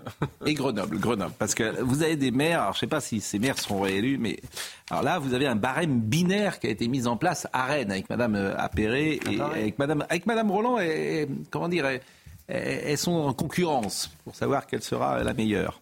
Euh, exact. Je vous propose de ne plus parler jusqu'à 10h30, Georges. Aujourd'hui, non. mais, je vous taquine. C'est de binaire quand même. Oui, bah alors voyons le sujet. Il fallait l'inventer. Ah, Rattrapez-vous. Voyons le, le sujet de Michael Chailloux. Les nouveaux critères d'attribution de subventions aux associations sportives de Rennes ont été votés en conseil municipal, avec un nouveau barème qui encourage la discrimination positive pour l'intégration des femmes et des non-binaires dans le sport, deux catégories mieux valorisées que les hommes. Réaction au bord du terrain. Soit on joue dans une section féminine ou dans une section masculine, tout simplement. Je trouve ça étonnant. Je ne vais pas étaler mon si je suis transgenre ou pas, quoi. Enfin. En réunion de bureau, la section foot féminin de la SPTT Rennes, qui accompagne en ce moment une joueuse en transition au sein du club, loue l'initiative mais s'interroge. Je retiens que, que, voilà, il faut que les mairies, et moi je le lis comme ça, euh, pour l'instant en tout cas à chaud, euh, comme une, un souhait effectivement euh, de plus d'inclusion. C'est positif dans le message que ça envoie. Je réceptionne les licences des, des, footballeuses hein, pour les enregistrer. Et je ne vois pas leur demander en même temps est-ce que donc vous êtes non binaire voilà. Donc je me vois pas leur poser la question. Enfin voilà. Ça vous paraît très intrusif? Oui. L'opposition au conseil municipal est montée au créneau les clubs sont pas du tout demandeurs. Là, on vient plaquer une idéologie politique, on vient céder à une minorité revendicative. Dans les indices de pondération, on dit qu'un petit non-binaire mineur vaut plus qu'un petit garçon. Et ça, on ne peut pas le comprendre dans le pays de la liberté, de l'égalité et de la fraternité. Malgré plusieurs sollicitations, l'adjoint au sport de la mairie de Rennes n'a pas souhaité nous recevoir. Ah, ce qui est fou d'ailleurs, c'est qu'ils veulent jamais parler tellement ils ont honte. oui. Surtout, c'est, ils sont pas solides pour défendre. En fait, le vocabulaire même de non-binaire, c'est un vocabulaire idéologique qui appartient à une idéologie qui s'appelle l'idéologie du genre, qui est une construction aberrante inventée dans, une, dans les universités américaines, qui n'a aucun sens euh, et qui consiste à dire que finalement la binarité homme-femme serait une construction sociale et qu'on pourrait la déconstruire à loisir et choisir quel est son genre, euh, son identité euh, de genre c'est une aberration. Et, euh, et c'est même pour moi une théorie obscurantiste. Et que des maires républicains s'en emparent sans arrière, euh, enfin sans, sans avoir d'esprit critique, c'est absolument euh, lamentable. Euh, et c'est de l'obscurantisme en, réalité. Et, je, et, il faudrait d'ailleurs qu'il y, ait une, oui. y ait une prise en compte au niveau national, gouvernemental, comme il y avait une mm. circulaire d'Edouard Philippe, vous savez, contre l'écriture inclusive, qui n'est absolument pas respectée, mais au moins il y avait une circulaire, qu'on dise, voilà, arrêtez avec ces délires euh, dans, dans les administrations. Ça ils vont pénaliser des associations ça qui suffit. sont pour rien. Mais, mais, mais on rappelle hein, que euh, c'est le conseil municipal de Rennes, c'était lundi soir, donc c'est un nouveau système d'attribution des subventions aux clubs sportifs avec un barème de points qui est attribué en fonction du sexe des licenciés. Mais ça tient ça devant le Conseil constitutionnel non, ou devant le Conseil d'État ça, ça, mériterait un recours. C'est très discriminant. Je pense. Et en plus, c'est l'atteinte à la vie privée. Le fait qu'on vous demande de quel sexe vous êtes, etc. Vous êtes... Bah, non mais une chose pareille. Si, quand tu vas dans une catégorie, on te demande si t'es un garçon ou une fille pour jouer avec les garçons ou les filles. demandé si vous étiez un garçon. Ben, j'ai jamais joué dans l'équipe de filles. Enfin, on jamais rien demandé, j'espère. Bah, tu te, normalement, ça saute un peu. Tu t'inscrivais, on te demandait. Voilà quand les parents. si vous voulez vous inscrire dans un club. Mais j'imagine quand les parents appelaient avant, on disait voilà, vous voulez inscrire votre enfant. Euh, dans un club de sport, il, il c'est un garçon ou une fille? Voilà ce qu'on disait. Et, euh, on, tout. on non, mais en cause. Euh... Non, ce qui est intéressant, c'est aussi de voir à quel point. Georges, vous êtes. Euh... En fait, je crois qu'il y a trois Georges finalement. Mais... Et c'est le troisième que je découvre aujourd'hui. J'ai fumé la moquette. Vous êtes les, vous êtes les triplés. C'est les triplés Fedec. On en avait eu deux, et là c'est le troisième. Non, mais j'ai une pensée complexe pour vous, Pascal. A... oh dans, dans la délibération du conseil municipal. Vous le direz après. Il faut. C'est la pause. C'est la pause parce que là, on est déjà en retard. Je remercie Émeric Pourbet. On va recevoir le professeur Kayat. Alors, le professeur Kayat, il va nous intéresser. D'abord, il est passionnant, le professeur Kayat. C'est un grand euh, oncologue, grand cancérologue. Là, il a écrit L'ordonnance est dans votre assiette. Mais il se trouve qu'on vient d'apprendre que euh, M. Dupont euh, a une fracture de la mâchoire. Ouais. Fracture de la mâchoire. Donc il reste quand même, me dit Marine Lançon, qu'en était désolé parce que c'est une grande amatrice de rugby, il souffre d'une fracture de la mâchoire, mais il reste dans le groupe. Est-ce qu'on peut jouer avec une fracture de la mâchoire? C'est quoi une fracture de la mâchoire On peut guérir en un mois une fracture de la mâchoire? Parce qu'il a... C'est dans un mois les. Il est à Marseille. Il y a le pape aussi. Un miracle est peut-être possible. Euh, C'est un, c'est On un, n'est jamais héré- à l'abri. c'est un hérétique. Laissez-le. Laissez-le. Verra quel est possible, bon. Merci, Émeric. Émeric, merci. Merci, Pascal. Vraiment, on va vous suivre tout le week-end. Et M. Kayat est là dans une seconde. Et je vous redonne la parole tout de suite après. Ah, tout de suite. Le docteur Kayat est avec nous et vraiment c'est toujours un plaisir de vous recevoir parce qu'on est tellement passionné par euh, les recherches nouvelles sur le cancer. Et puis là, vous avez écrit l'ordonnance est dans votre assiette. Bon, euh, je dirais ce qu'il faut manger, quand il faut manger, etc. Et notamment au petit déjeuner. Mais personne ne dit la même chose, Monsieur Kayat. Somaya Labidi nous rappelle les titres. Volodymyr Zelensky assuré du soutien indéfectible du Canada. Le président ukrainien poursuit sa tournée en Amérique du Nord. Hier soir, le chef de guerre a atterri dans la capitale, Ottawa, où il a été accueilli par Justin Trudeau, comme vous le voyez à l'image. Le Premier ministre canadien a affirmé que le Canada restera aux côtés de l'Ukraine aussi longtemps qu'il le faudra, je cite. L'écologie au cœur de la dernière étape de la visite d'État de Charles III en France. Le roi d'Angleterre est attendu à Bordeaux sur d'anciennes terres anglaises où il rencontrera le maire écolo Pierre Urmic avant de visiter une forêt expérimentale et un vignoble bio. Et puis, victoire des indigènes lors d'un procès crucial pour leurs terres au Brésil. La Cour suprême a conforté leurs droits, rejetant les positions défendues par le puissant secteur de l'agronégoce. L'enjeu était d'autant plus crucial que les réserves attribuées aux autochtones sont considérées par les scientifiques comme des remparts face à la déforestation et par conséquent jouent un rôle clé dans la lutte contre le réchauffement climatique. Avant de parler de votre livre, deux ou trois questions euh, d'actualité. Vous êtes cancérologue, oncologue depuis combien de temps? Oula, 47, 48 ans? Est-ce que vous diriez que la période que vous vivez est celle où la les progrès euh, sur le cancer sont les plus significatifs? Absolument, sans, sans, euh, sans aucun doute. On n'a jamais fait autant de progrès dans un temps donné qu'au cours des 5-6 dernières années. euh, les, ce qu'on appelle les thérapies, enfin c'est difficile à expliquer en deux mots, mais on a découvert, on, on est resté pendant très longtemps avec euh, trois armes, euh, pas très sympathiques, la chirurgie qui mutile, les rayons qui brûlent et la chimiothérapie qui fait vomir, qui fait perdre les cheveux et qui détruit les gens. C'est des poisons quand même. Et puis petit à petit, on a fait de la chirurgie beaucoup moins mutilante, euh, plus précise. On a respecté le droit des malades. Ensuite, les rayons, on a fait des, on est capable maintenant d'irradier un millimètre, une tumeur d'un millimètre de, de diamètre. On arrive à la tuer sans toucher le reste. Donc on brûle plus. Et donc on détruit des métastases dans le poumon, dans le foie, dans le cerveau, tout ça avec. euh, Ensuite, la chimio, on avait que ça. Et puis maintenant, les médicaments, c'est la chimio toujours qui marche, mais en plus, ce qu'on appelle les thérapeutiques ciblées. Donc, on identifie une cible sur la cellule cancéreuse et on fabrique un médicament qui va chercher toutes les cellules qui ont cette cible et les détruire. Quelles Donc, pas, pas beaucoup d'effets secondaires. Et puis surtout, surtout, depuis 5-6 ans, l'immunothérapie. Pourquoi nos globules blancs qui normalement doivent, et nos anticorps qui doivent nous défendre contre absolument tout, les virus, les bactéries, tout ce qui est mauvais pour nous, nous défendent pas contre les cellules cancéreuses. Quand on regarde au microscope, on voit que dès qu'elle voit une cellule cancéreuse pas loin, elle s'approche pour la tuer. Et quand on regarde des coupes au microscope de cancer, on voit qu'il y a plein de globules blancs autour, mais ils dorment. Parce que la cellule cancéreuse, elle est maligne. Il n'y a rien de plus malin, de plus intelligent qu'une cellule cancéreuse. Et donc, elle a compris que les globules qui approchaient allaient la tuer. Elle a fabriqué un espèce de somnifère qu'elle lui crache à la figure. L'autre, le globule blanc, il arrive pour la tuer, il se prend le somnifère, il s'endort. Eh ben, on a fabriqué l'antisomnifère. C'est ça qu'on appelle l'immunothérapie.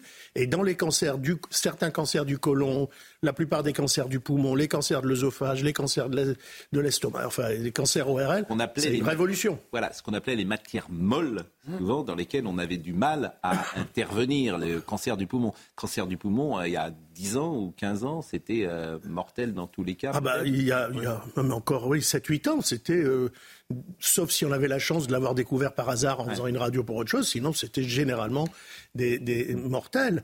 Et, et aujourd'hui, je- vais vous dire, euh, bien sûr, il y a toujours un certain degré de mortalité, mais déjà l'espérance de vie d'un malade atteint de cancer du poumon, elle a multiplié par 2, 3, 4, et le taux de guérison définitif, c'est-à-dire là on arrête tout et il ne se passera plus rien, c'est devenu euh, incroyable. On était à 3, 4, 5 on est passé à 25, 30% Et chaque jour, on fait des progrès. Le premier cancer aujourd'hui?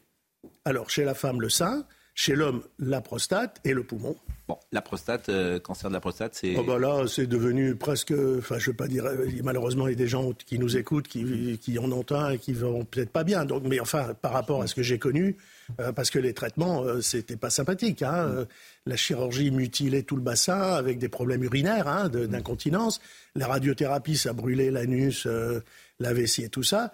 Mais maintenant, on a tellement de nouveaux médicaments dans le cancer de la prostate qu'on fait un premier, ça marche pendant deux ans, un deuxième pendant deux ans, un troisième pendant deux ans, et donc l'espérance de vie. Et Alors, tout on le a monde toujours a 11 accès 000 à morts. ça. hein. Tout le monde a accès à Ah oui, ça. non, Dans n'importe quel hôpital. La France. France, notamment depuis le plan cancer avec Chirac, a, il y a une universalité d'accès aux soins pour Et, tout le monde. et- et, euh, on est. euh, alors, on dit parfois du mal de la France. Ah est-ce que dans ça. ce domaine, on est parmi les plus Non, non, performants on n'est pas au monde? Non, on est les plus performants Le plus au monde performant. en moyenne. Bien sûr que vous avez certains établissements aux États-Unis où ça va être peut-être encore meilleur, mais, mais en moyenne, on est largement Et ce qui est au-dessus important de le dire, qu'on soit riche, pauvre, euh, Ah, qu'on c'est- habite mais non, Paris. vous avez la CMU, vous avez un accès aux soins. En France, c'est c'est le seul pays où vous allez voir le professeur machin, dont Oui. tout le monde rêve d'avoir une consultation avec, et vous allez le voir euh, gratuitement en consultation publique à l'hôpital. Ça, c'est la première chose que je, euh, sur laquelle je voulais euh, intervenir. La deuxième chose, euh, le médecin que vous êtes, c'est cette affaire de vaccin. Ah oui. De vaccin Covid. Ah, le Covid, oui. Bon. Est-ce qu'il y a, oui ou non, plus d'effets secondaires avec ce vaccin qu'un autre vaccin? Il y a toujours des effets secondaires sur un vaccin. C'est oui. le rapport bénéfice-risque. Mais j'entends parler sur les réseaux sociaux notamment de myocardite, de problèmes euh, cardiaques très importants, etc., de gens qui se sont fait vacciner. Est-ce que c'est de l'intox ou est-ce que c'est une réalité? Alors, sur la réalité de ces effets secondaires, c'est pas de l'intox, mais sur la, présence de ces effets secondaires, ce que nous on appelle la prévalence, le nombre de cas quoi, qui ont des effets secondaires, c'est tout à fait de l'intox. Mais c'est le problème des, réseaux sociaux. Euh, Ils font de la médecine dans les réseaux sociaux alors qu'ils ne sont pas médecins. Euh, non, il y a des effets secondaires, comme vous l'avez dit, comme avec tous les vaccins. Avec le- les vaccins du Covid, il y en a aussi, et notamment des problèmes cardiaques, de myocardie, etc. Mais ils sont globalement très rares. N'oubliez pas combien de millions de personnes ont été vaccinées en deux ans. hein. De, de- oui, peut-être même de milliards. Donc, alors aussi, ce qui se passe, c'est qu'aujourd'hui, la lumière, grâce aux réseaux, grâce aux, aux journalistes, dès qu'il y a un problème, on le sait, le monde entier le sait. Donc ça donne l'impression qu'il y en a beaucoup, mais en réalité, c'est un très bon vaccin qui a évité des complications graves chez beaucoup de nos concitoyens. Bon, c'est important également d'avoir une parole de spécialiste euh, et euh, de l'entendre. Euh, L'ordonnance est dans votre assiette. Alors bon, moi, personne dit la même chose. Oui. Personne dit la même chose. Est-ce qu'il faut manger le matin? Est-ce qu'il ne faut pas manger le matin? Est-ce qu'il faut manger le soir? Etc. Bon. Alors, c'est pas exactement ça, parce que là, je dis pas ce quel est le repas le plus important. Je traite tous les repas, même le goûter, le petit déjeuner. Mais l'idée, c'est que 7, morts sur 10 en Europe et dans le monde d'ailleurs sont liées à des maladies comme le diabète, le cancer, les maladies Oui, mais on cardiaques. n'a jamais vécu aussi vieux. Oui, mais quand même, la Euh, raison de la mort à la vie, fin, c'est quatre- la Ah mort, oui, mais faut- oui. la mort se déplace, mais elle est toujours là au bout du compte. Et cette mort, elle Ouais, est ouais, liée ouais, à, euh, ce que, à, à notre façon de vivre et notamment à l'alimentation. Alors, euh, les tous nos concitoyens, tout le monde, tous les d'ailleurs, c'est une demande européenne aujourd'hui, cherchent des repères de consommation. Comment comparer les aliments, etc. Alors, en France, on a la chance d'avoir un, un magnifique score qui s'appelle le Nutri-Score, mais qui est contre-intuitif. Je vous donne un exemple. Euh, Que Marine Lançon, elle a tous les jours de Nutri-Score et dès que je mange un petit gâteau, elle sort Oui. son Nutri-Score. Eh ben, je me vais, vous, je vais vous et dire un truc. Devrais pas manger ça. Non, mais c'est contre-intuitif parce qu'il y a un problème. Le Nutri-Score, c'est pas comment vous mangez l'aliment, Oui. c'est l'aliment. Donc il n'y a pas l'idée de la cuisine, il n'y a pas l'idée de la avoir mélangé. Vous mangez jamais un aliment, vous en mangez plusieurs dans un plat. Bon, tout ça n'est pas la portion non plus. Alors quelques exemples. Figurez-vous que si, euh, alors j'avais dit l'autre jour à un moment donné que euh, il y avait plein d'études qui montraient que ça servait à rien. Non, c'est l'inverse. Il n'y a aucune étude qui ait montré que quelqu'un qui rentre dans le supermarché, qui remplit son caddie, qu'avec des aliments A ou B, c'est-à-dire verts, a priori bons, consommation illimitée, vert, hein, vous pouvez rouler, d'accord et va avoir une meilleure santé, ni moins de diabète, ni moins d'obésité, ni moins de maladies cardiaques. Ça ne marche pas. Et ça, c'est prouvé. Pourquoi? Ben, Je vous donne un exemple. Ah, c'est bon. Si vous êtes une mère de famille avec vos enfants, A, vous allez donner tant que vous voulez. Les frites, toutes les frites sont A. Pourquoi? Parce que le type qui s'est fait coder les frites, l'industriel, il les a fait coder avant friture. Mais vous mangez pas les frites crues, vous les mangez cuites, frites, a priori. D'accord. Et là, Ça, pourquoi c'est A? bon, Je vous un truc. Si vous prenez la saucisse, n'importe laquelle, Strasbourg, Meurthe, tout ce que vous voulez, elle est D ou E, c'est-à-dire pas bon. Mais dès que vous la mangez avec des lentilles ou du chou, elle devient B. D'accord. Pourquoi? Parce Bon, qu'il y a un effet. les frites, par exemple, c'est ce qu'il y a de pire. Ah bah, les frites, c'est. C'est ce qu'il y a de pire dans, le, Non, non, dans la hiérarchie. Non, non, non. Qu'est-ce qui est pire Non, le- le Qu'est-ce qu'il faut le vraiment cheeseburger. euh, pâtes. non, non. Euh, Hein docteur, euh, je suis pas d'accord avec vous sur un point, sur le Nutri-Score. Oui. Le Nutri-Score, il a. C'est Monsieur Ramos, euh, je ne sais pas Le- si vous le connaissez, le qui est Nutri-Score, Bien sûr, je député. connais sur la charcuterie, vous avez fait un travail remarquable. Merci à vous. J'ai Et un, livre sur les poisons et les additifs sur les poisons que j'ai j'ai écrit aux éditions de l'Aube il, y a- il y a- il y a quelques semaines. Donc, non, je veux dire, sujet qui m'intéresse. Je dis pas ça pour le, le bouquin, mais, mais c'est le sujet qui m'intéresse. C'est 50 combats au Parlement sur ce sujet-là.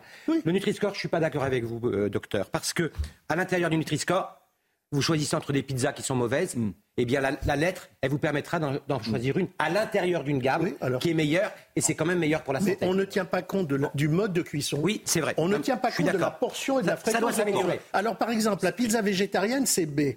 D'accord? Donc, mangez-en trois. Bon, moi, je voudrais des exemples. Mais non, parce je voudrais que- des exemples. Bah, voilà, je vous- je voudrais des exemples. Première pas de la. Alors, l'histoire du petit déjeuner. Qu'est-ce que j'entends sur Ben, le petit déjeuner? le Ah, meilleur petit déjeuner, je vais vous dire pour les Oui. enfants, c'est un morceau de pain avec un tout petit peu, avec du beurre et un peu de confiture ou du miel. c'est bien Ah, si meilleur que les céréales. Ça, franchement, Franchement, vous auriez dû appeler ma mère. Que vous êtes gonflé.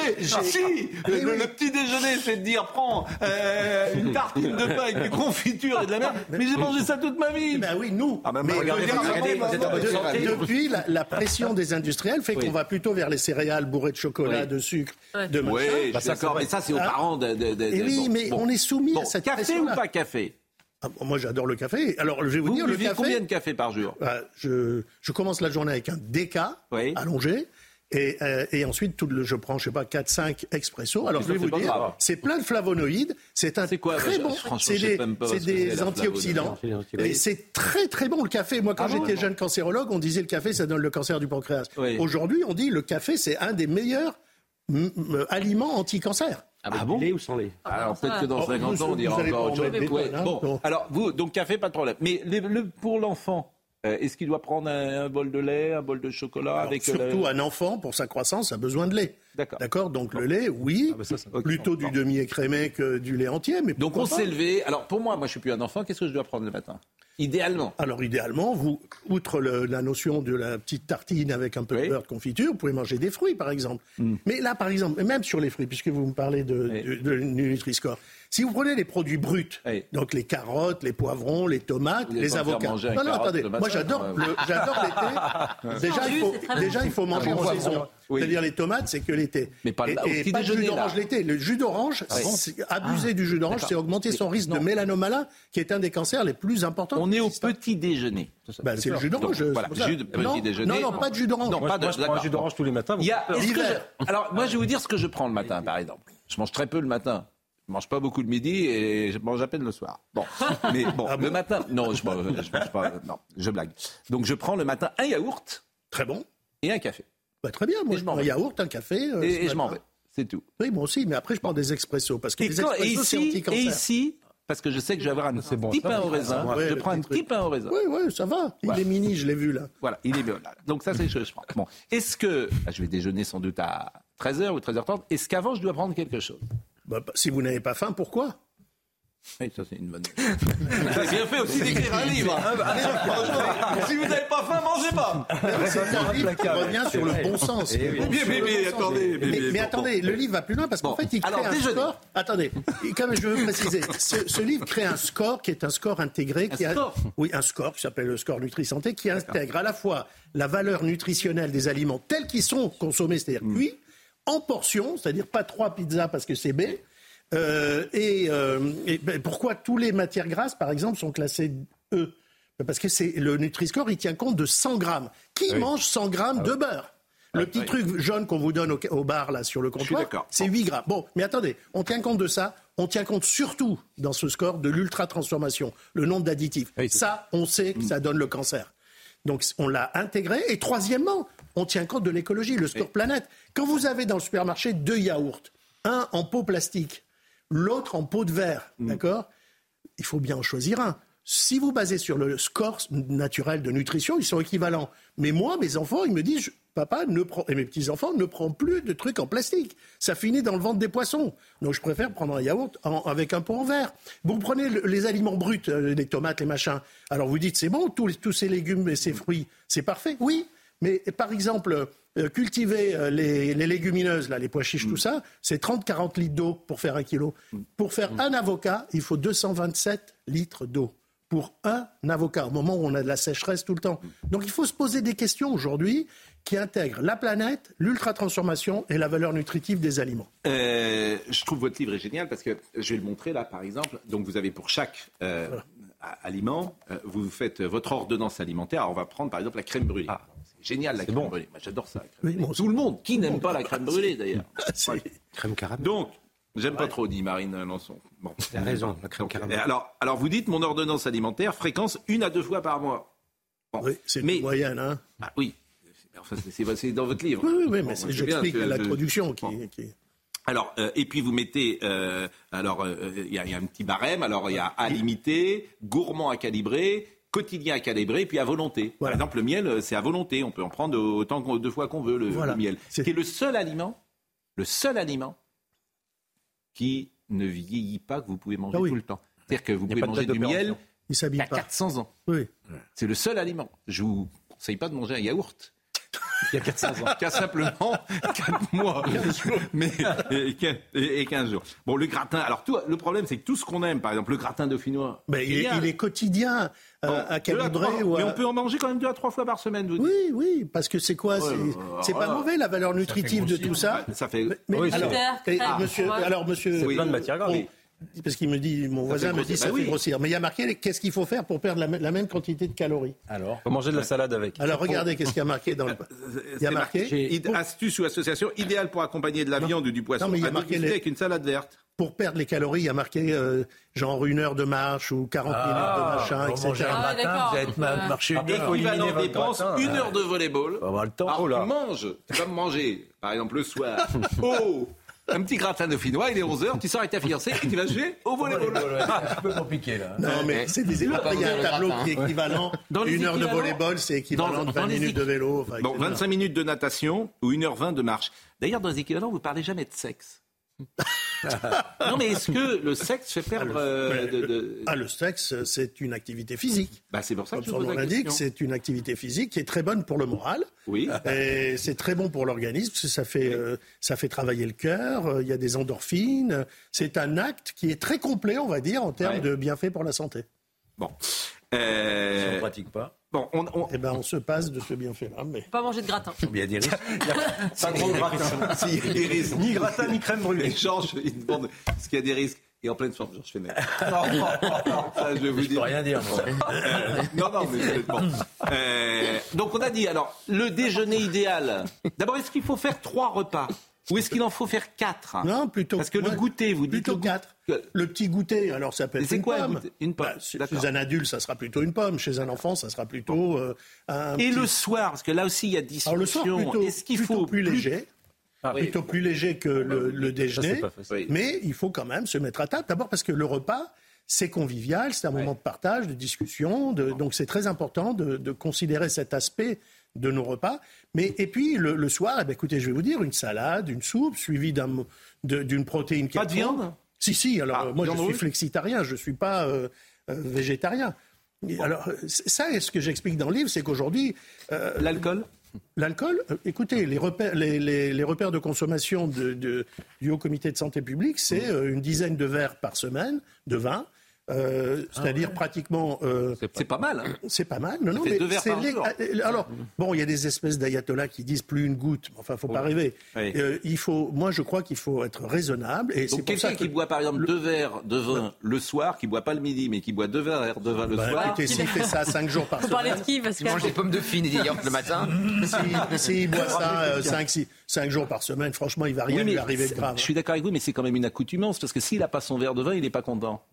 Oui, mais il y a des accoutumance. Dans la mesure où c'est pas une addiction qui va l'amener à augmenter son, son fixe, Dans la mesure où le vin sa est bon. dose, d'accord qu'il Et le livre de. M. Caillard, magnifique, formidable. Mais non, bah, vous connaissez puis, mon réponse. Non, mais doit-. Vous savez ce que je pense. Pardon, je Mais pas d'alcool dur, pas de whisky. Oui, bah, Il une faut, un- Armagnac, se dire là, aussi c'est que très bon. il faut pas qu'on laisse deux alimentations en France, une pour les bobos et les riches et une pour les pauvres. Avant, les riches ils mangeaient de la viande, les pauvres ils mangeaient des légumes. Aujourd'hui, les bobos mangent des légumes et les, et les- et les pauvres mangent de la mauvaise protéine. Et donc, on a dans le supermarché de temps en temps, on a un poison. euh, et le docteur nous le redira, qui est les additifs alimentaires, et notamment, oui, j'ai dit, il nous le redira, j'ai dit, et, et donc, et, et notamment euh, dans la charcuterie, euh, c'est les pauvres qui en mangent le plus. Et donc, on, on a aujourd'hui du nitrite dans la charcuterie. On a deux gammes. Une gamme pour les pauvres avec nitrite. Ils vont nous dire que ça crève. Et moi, je l'ai fait dire au Parlement par des centaines d'heures de travail. Euh, voilà. Et de l'autre côté, pour les pauvres, on laisse le nitrite. C'est pas cher. Ils ont le droit de crever. C'est vrai que les riches euh, Mais, mais attendez, ont là. plus de. Alors, la, Les- la- les la riches, vie est plus entre belle. les CSP+, plus belle, et oui. les ouvriers agriculteurs, etc., il y a 7 ans d'espérance de vie moyenne de différence. C'est inacceptable. Bien sûr. Sur tous nos bâtiments publics, il y a marqué égalité. Où elle est l'égalité C'est ça. Mais c'est pas Alors- seulement dû à l'alimentation. Non, c'est c'est la mais- pénibilité Mais, du regardez, métier. par exemple, quand vous augmentez Jacques le prix du tabac, Oui. d'accord Qu'est-ce qu'on constate? Les CSP+, ils comprennent, ils finissent par comprendre que c'est pas bon, donc ils baissent leur consommation. Les pauvres, ils vont acheter des mauvaises cigarettes en contrebande et ils se privent. On l'a vu là, il y a deux trois mois, il y a eu une étude qui a montré qu'ils ont diminué la qualité de l'alimentation pour pouvoir continuer de ça. Je vais euh, saluer notre ami euh, Gauthier Lebret, lui demander peut-être de laisser la place, que exceptionnellement notre ami Jacques Vendroux est sur place. Ah, figurez-vous. Oui, alors vous pouvez, si vous voulez, vous mettre euh, à côté ou au coin. mais mais mais mais mais mais L'humiliation peut s'arrêter ici. Non, mais... pas besoin d'aller plus loin. Vous savez le plaisir que nous avons à partager, à, ce que vous soyez à notre notre table. Jacques Vendroux arrive, générique avec Jacques.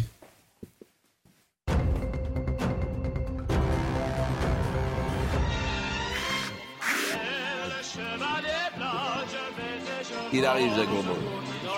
C'était mon combat 5 ans là, sur l'alimentation. C'est mon combat. C'est- C'est là-dessus que moi j'en dis. Mais vous savez qu'on est à, on est à l'antenne, hein, monsieur. Pardon. Non, mais je vous en prie. Mais euh, les- les- l'émission n'est pas terminée. C'était un petit générique. Mais, mais, mais, mais, mais au Je vous de m'en excuser. Mais vous mais, mais, ne vous excusez pas, ça, ça me fait toujours plaisir euh, quand les gens ne voient pas la différence entre l'antenne et pas l'antenne. Eh ben, ça veut dire qu'on on est on discute, on sent bien, on discute, on est entre nous. Ah, Jacques Vendroux a un pantalon vert. Euh, donc faites très très attention. Attention à la marche. Jacques Vendroux. Jacques Vendroux. Pourquoi Oui, comment ça vous- va? Bonjour. Pourquoi je vous ai fait venir? Oui. Est-ce que vous le savez? Oui Bon. Ah Oui, Ben oui, mais m'a téléphoné pour ça. exactement. C'est parce que euh, le pape. C'est ordinaire.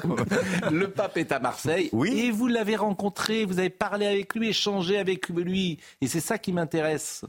J'ai rencontré deux papes. Benoît XVI, une première fois, avec Marius Trésor, et une deuxième fois avec d'autres joueurs du Variété Club de France. Et c'est vrai que récemment, c'était le 22 mars, on a eu la chance de rencontrer le, pape. Et moi, la seule chose qui m'intéressait, c'est de savoir s'il s'intéressait au football. Alors je lui ai dit, euh, euh, je lui demandais, est-ce que vous aimez le football? J'adore le football. Je lui ai dit, est-ce que vous avez joué au football? Il me dit, oui, j'ai joué gardien de but.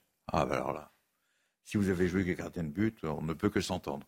Et c'est vrai qu'il nous a reçus d'une manière extraordinaire. On était 120, une délégation. C'est pas une délégation, c'est les pèlerins du Variété Club de France. C'est comme ça que il nous a reçus. Il nous a parlé. Il a fait des photos avec tout le monde. Il a pris son temps.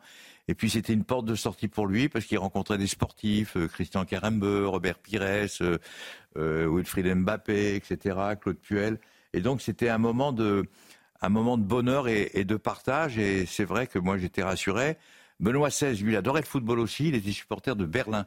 Il y a eu deux clubs à Berlin. Un grand club qui faisait l'équivalent de la première division et un autre club de Berlin qui, était, qui jouait en seconde division. Hertha Berlin et puis un autre club. Alors vous pouvez peut-être commenter. Berlin. Vous pouvez peut-être commenter toutes ces images parce que Alors vous là, les le avez match. apportées. Alors là, alors attendez, là c'est le match. On a joué contre les prêtres qui travaillent au Vatican. Donc on a fait un match. On a gagné pour la petite histoire. Et j'aime bien le dire quand même. Et puis. euh, Et, et- et vous avez joué, a moi je surtout- connais ce terrain, c'est le terrain du, du Colisée, quoi, de- de- le terrain historique des bien Jeux sûr, Olympiques. C'est là où il y a eu les Jeux Olympiques. Les Jeux Olympiques de l'Antiquité. Ah non, mais bien sûr. Non, mais c'était un moment, c'était un moment fabuleux. En plus, on nous Regarde. regardez, regardez. Alors là, la photo. Où euh, je lui dis bonjour, comment ça va, etc. Il me répond très gentiment. Et là, il y a Monseigneur Emmanuel Gobillard. Alors, ce monsieur est évêque de Digne. Il est très important dans la vie euh, du sport. Il a été chargé par le pape, Emmanuel Gobillard, de s'occuper des sports en France. Et il était surtout euh, chargé par le pape eh bien, de faire ce qu'on appelle une chapelle des sportifs à la Et Madeleine. Jean-Michel, Jean-Michel a Larquet, Jean-Michel Larquet, ici. Alors regardez. Jean-Michel, c'est toujours le capitaine de votre Toujours, équipe, Jean-Michel mais même s'il joue moins un- aujourd'hui. Alors attendez, on lui a offert, je vais vous dire la vérité, on a offert une bouteille d'Armagnac au pape, un maillot du Variété Club de France, bien sûr. Jean-Michel Larquet lui a La maillot offert un, Un maillot. Ouais, un maillot, un maillot, on l'a marqué. Ah, un maillot, euh, j'ai compris, un maillot, un maillot. Non, pas la maillot, Et euh, puis, un maillot. euh, Des et- formations et- et- regardez la bouteille La de- mayonnaise d'Armagnac, de- la bouteille de Dijon. d'Armagnac, et c'était, mais vraiment, mais vraiment. Là, c'est où? Vous êtes où, là, par exemple? Là, on est devant, on est, on est à Saint-Pierre, on est, on est au Vatican. C'est-à-dire que on était placé à un endroit euh, dans le Vatican où il y a, où il y a tout le monde, et puis on avait ce groupe de 120 personnes. Donc Il vous êtes venu- entré dans le Vatican, vous n'êtes pas sur la place Saint-Pierre, là. Ah Vous non, non, vraiment, vous avez pu pénétrer, Vatican, ce qui est formidable. Et puis surtout, il nous a, on a eu l'autorisation de faire une messe pour tous nos disparus, nos défunts, dans la, dans la, dans la cathédrale Saint-Pierre. Et réservée là, vous êtes pour où, nous. là, dans cette, euh, ces images-là euh, Ah, c'est êtes- l'ambassade de France la veille, donc j'étais obligé. De... Ah non non non, là, là voilà voilà voilà, là, nous sommes au Vatican, à l'intérieur du Vatican, et là le, pape a donné l'autorisation de de nous recevoir, mais c'était, vous voyez, j'ai encore beaucoup d'émotions d'en parler parce que c'était il y a Carl Olive qui est notre président maintenant, et puis on lui a remis, euh, il, y avait, il y a Frédéric Piquion, et alors là on a fait un, il y a, il y a Jean-Michel Arquet, il y a Arsène Wenger, et là on a eu l'autorisation de prendre les vestiaires de la Roma, l'AS Roma, et donc il y avait euh, un vestiaire qui est fabuleux, et donc là il y a le match, il y a Claude Puel, il y a il y a Mbappé, il y a... Non mais vraiment, c'était... Non, mais c'est pour ça qu'on souhaitait que vous Bah oui, c'était euh, vendre- c'est vendredi vendredi, c'est ça? Ouais, bah, c'est euh, euh, vendredi, vendredi, on a mis le petit générique et tout, bien sûr. Ah bon? Bien, euh, Évidemment, vous voulez qu'on le réécoute, le, petit générique Ah, moi, Parce que vous l'avez pas entendu? Non, j'adore. Mais parce que vous étiez en train de... vous Bah, chercher, je cherchais. Alors réécoutons le petit générique de vendredi, vendredi.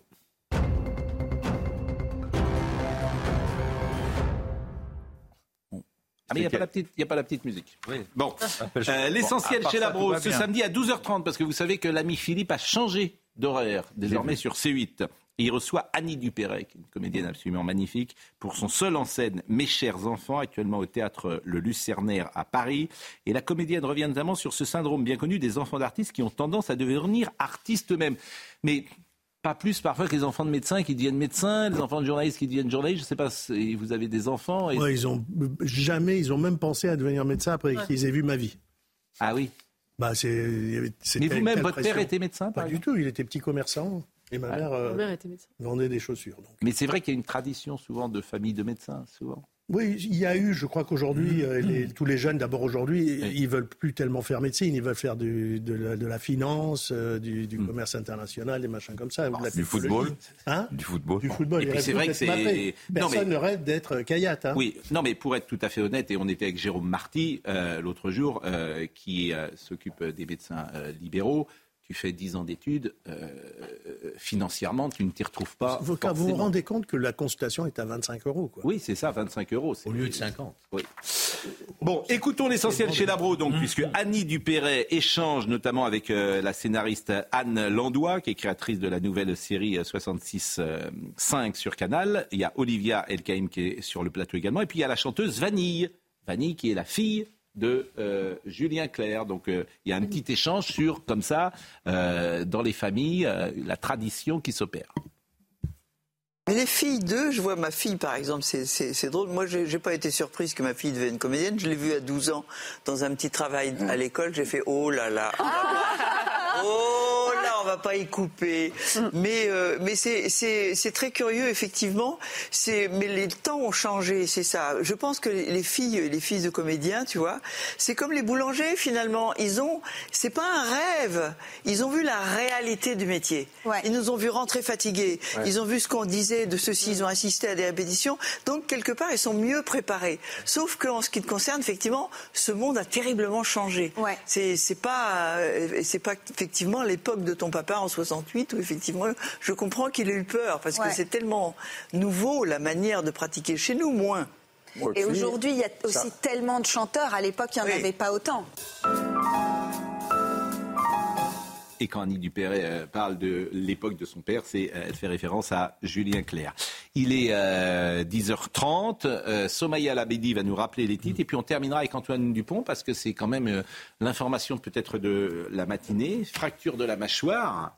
Ça veut dire que le mondial est compromis. C'est-à-dire qu'il ne pourra pas jouer, euh, je veux dire, le prochain match contre l'Italie dans une dizaine de jours. Il est incertain pour un quart de finale qui, normalement, est contre l'Irlande. Donc, euh, Le JT, après on en parle. D'accord, d'accord. Somaya Labidi. Visite historique du pape à Marseille. Le Saint-Père est attendu dans l'après-midi et ce pour deux jours. Un déplacement consacré à la Méditerranée et aux défis migratoires. Le souverain pontife veut faire de sa venue une tribune pour dénoncer le drame des naufrages de migrants et plaider la cause des exilés. La colère de la veuve de Philippe Monguillot, les agresseurs de son mari ont écopé de 15 et 13 ans de réclusion, des peines euh, trop légères selon, elle. On a réclamé une justice exemplaire, on ne peut pas dire qu'on l'ait eue. Pour moi, une justice exemplaire, ça aurait été 30 ans de prison, a réagi Véronique Monguillot à la sortie de la salle d'audience. Et puis vous en parliez à l'instant, Pascal, Antoine Dupont, victime d'une fracture de la mâchoire. Le capitaine du 15 de France s'est blessé hier soir lors du match France-Namibie, mais il reste toutefois euh, dans le groupe. Une annonce faite ce matin par la Fédération française de rugby. Un avis chirurgical spécialisé a été demandé pour définir précisément la durée de l'indisponibilité, ajoute la Fédération. Prochain match des Bleus le 6 octobre contre l'Italie. Fait souffrir. Ah, ça fait mal, oui. Donc, euh, c'est quand même pas facile. Il faut être au top quand tu joues. Donc, même dans 10 jours ou dans 15 jours, je pense que c'est, c'est hélas, c'est, c'est ce qui pouvait arriver de pire. C'était, c'est, enfin, bon, Il aurait mieux fallu perdre. Il y, a, il y a des choses plus graves Pire, que ouais. ça dans la vie, mais si on parle que du rugby et de la Coupe du Monde, c'est vrai que c'est une catastrophe. Ntamak blessé, forfait définitivement pour la Coupe du Monde. C'était au début de, de la compétition. Après, vous avez Dupont. C'est, pour faire un parallèle avec le football, c'est-à-dire que si vous enlevez Giresse et Platini de l'équipe de France, c'est une catastrophe. Si vous emmenez Zidane et Patrick Vieira de l'équipe de France de football, c'était dans une autre vie une catastrophe. Et bien là, c'est exactement la même chose. Les deux meilleurs joueurs du monde, eh bien, ne pourront pas en tous les cas continuer la compétition. Ntamak, ça c'est sûr. Et Dupont, c'est, je dis pas qu'il est forfait, mais en tous les cas, c'est compliqué parce que euh, le fait de se blesser, ça peut arriver. Sauf que quand vous vous blessez, vous ne pouvez pas vous entraîner. C'est-à-dire que vous avez un manque de, de conditions physiques, vous pouvez aller faire un footing de temps en temps, etc. Mais ça remplace pas les Vous avez regardé le match hier? Vous Oui, avez vu le sûr. choc, le tête bien contre sûr. tête qu'il prend Mais ça fait Et- peur. Mais fait alors, peur. ce qui est terrible, et c'est pour ça qu'il y aura une polémique peut-être qui se mettra en place, la France a gagné 96-0. Quand il prend le choc, il y a déjà 60-0. Oui, enfin, sauf, sauf Pascal. euh, T'as envie de te joueurs- dire, mais les, les joueurs, que- les joueurs, vous les connaissez comme moi, ont envie de jouer. Eh oui. Et contre l'Uruguay, qu'on le veuille ou non, ça s'est passé moyennement. Oui. Il fallait rassurer tout le monde et de, Jacques- de refaire rentrer un petit peu la Dream Team. Jacques- Moi, je ne suis pas choqué. Mais maintenant, on en paye les conséquences. C'est des choix. Eh, Jacques, 96-0, qui joue euh, une mi-temps, etc. Alors après, chaque joueur peut se blesser, mais c'est terrible. Non, moi, je je suis pas. Moi, ils, ils ont pris un risque, ils vont l'assumer. Et puis, je trouve que Fabien Galtier a eu raison de faire revenir un certain nombre de joueurs, je veux dire, pour ce match euh, hier soir. Mais bon, maintenant. Est-ce que euh, vous mangez bien? Non. Ah, par exemple, vous avez pris quoi ce matin? Un café. Bon, et ce midi, qu'est-ce que vous allez prendre? Une salade de tomates. c'est très bien. À la Bah, ça, cantine c'est bien. de- Mais- 1 qui est très bonne. Bon, d'accord. Mais euh, quand vous dites que vous mangez mal, pourquoi vous dites vous-même je mange mal? Parce que d'abord, je ne sais pas faire la cuisine, dans un premier Oui, temps, donc je ne peux oui. pas faire des petits plats euh, un peu sophistiqués, euh, légers, etc. Je vais au plus simple, dire l'omelette, je vais au plus simple, les pâtes. Très bon l'omelette. Comment? L'omelette très bon, les pâtes avec un peu de sauce tomate, c'est très bon aussi. Finalement, mais C'est pas mal mangé, quoi, je veux dire. Bah, c'est vous bien mangez du sucre Comment? Vous mangez du sucre? Du tout. Jamais de sucre? Jamais. Jamais de vin? Jamais de vin. Et là, vous n'avez jamais bu un verre de vin, vous? Jamais, buvez- ouais, enfin, jamais de bière. un moment d'égarement, j'ai bu un verre de vin. Non, mais, donc euh, finalement, le sucre, le sucre. Non, moi je trouve vraiment- qu'ils mangent bien parce que Le il y a, sucre, il y a c'est pas de transformation, les omelettes, euh, les pâtes, euh, tout ça c'est des Le produits sucre, c'est ça. poison violent. Non, le sucre c'est addictif, donc ça c'est le problème. Mais arrêtons de penser que le sucre nourrit les cellules cancéreuses. Moi, j'ai des malades qui vont mourir, qui se privent de gâteaux qui- qu'ils adorent parce qu'ils pensent qu'ils vont vivre plus longtemps parce qu'il y a une rumeur sur les réseaux qui dit que le sucre un nourrit les cellules cancéreuses. quand même. Trop en prendre. Hein faut pas trop en prendre, mais c'est comme tout, c'est la modération. C'est pour ça que le score que j'ai développé, il Oui. tient compte de la fréquence de consommation. Le Vous poulet rôti, c'est à- très bon. Ah, le poulet rôti, c'est parfait. Ah oui. C'est une viande euh, blanche. salade composée Le McDo. Non, c'est pas. Mais c'est une fois de temps en temps. Moi, je Une temps temps. Bonne salade composée. Très bien. C'est bien ça. Par exemple, la salade César, il faut- on dit simplement Ah, faites attention, demandez la sauce à part, comme ça vous en mettez pas beaucoup. Parce que la salade elle-même, Ah, il y a mal. du blanc de poulet, il y a tout ça, c'est bien. Mais la sauce, elle est très, euh, je très calorique. la salade- vraie pas- pas pas, forcément beaucoup. Les pommes Pardon dauphines, c'est qu'une à deux fois par mois. Moi, Ah j'adore ça, les pommes dauphines. Oui, mais Bon. si vous regardez ça une fois par mois, Non, ça une fois par mois, c'est- ça une fois par mois, vous avez un truc délicieux tous les jours. Oui, mais si vous mettez pommes de fine le lundi, euh, mardi. purée le mardi, frites le mercredi, Vous aimez beaucoup les je veux pommes euh, pommes noisettes le jeudi et pommes carottes. Bon, voilà. Abstinence le vendredi. Bon, merci à tous. En tout cas, c'était un plaisir de passer cette semaine avec vous et, et- et vraiment, je vous remercie parce qu'on est vraiment très écoutés le matin et ça nous fait très plaisir. On fait une rentrée qui est la meilleure rentrée de l'heure des pros depuis que l'émission existe en total 2016. Vous pouvez pas le dire, mais moi je vous le dis. Grâce à vous notamment, euh, cher euh, Jacques. Champion du monde. Vraiment merci. Grâce, du monde. grâce à Marine euh, Lançon. Merci Monsieur Ramos. Merci vous, savez- vous vous souvenez de Georges Ramos qui était arbitre Bien sûr. J'adorais Georges Ramos. Je le salue d'ailleurs, peut-être qu'il nous écoute. Et bien là, on a un Monsieur Ramos. Monsieur Ramos est député euh, du Loiret. Ça a l'air de vous. c'est ce que je vous dis. Arnold de Cara était à la réalisation. moi aussi. Dominique Raymond était à la vision. Merci à Grégory Possidalo, à Noah, merci à Marine Lançon, à Tangueret de Guillotel. Toutes les émissions sont à retrouver sur cnews.fr. Euh, C'est vendredi, donc euh, je remercie Magda, bien sûr, qui euh, est à la programmation avec Jacques Sanchez, avec Nicolas Nissim, avec Marine Carvalet, vraiment, et qui font un travail euh, formidable, justement, pour nous aider à trouver parfois des pépites, des livres qu'ils nous recommandent, et comme c'était le cas avec le professeur Kayat, qu'on reçoit toujours avec beaucoup de plaisir. Merci Georges. Ah, merci Pascal. Vous savez que je vous aime. Oui, j'espère. Hein, Pascal, ce Ah. soir, 20h, 21h sur Europe, spécial Olympique de Marseille. Oui, ah bah oui, parce qu'il y, a- il y a quoi dire. Bon, le pâté, hein. Euh, merci, merci d'être là, euh, cher Georges. Donc, euh, merci d'être là bien, dans notre euh, petit théâtre du matin. Absolument, Et vous, très êtes- heureux. très et vous y heureux. êtes indispensable. Merci. J'aime beaucoup Ça me veste. touche. Pardon J'aime beaucoup votre veste.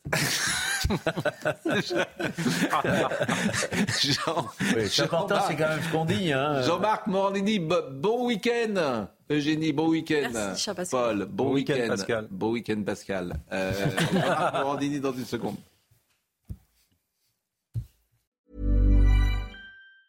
Mom deserves the best, and there's no better place to shop for Mother's Day than Whole Foods Market. They're your destination for unbeatable savings, from premium gifts to show-stopping flowers and irresistible desserts. Start by saving 33% with Prime on all body care and candles. Then get a 15-stem bunch of tulips for just $9.99 each with Prime. Round out Mom's menu with festive rosé, irresistible berry chantilly cake, and more special treats. Come celebrate Mother's Day at Whole Foods Market.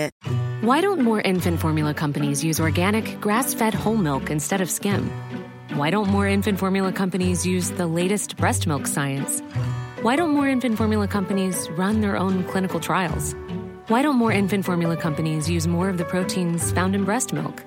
Why don't more infant formula companies have their own factories instead of outsourcing their manufacturing? We wondered the same thing. So we made ByHeart, a better formula for formula. Learn more at byheart.com.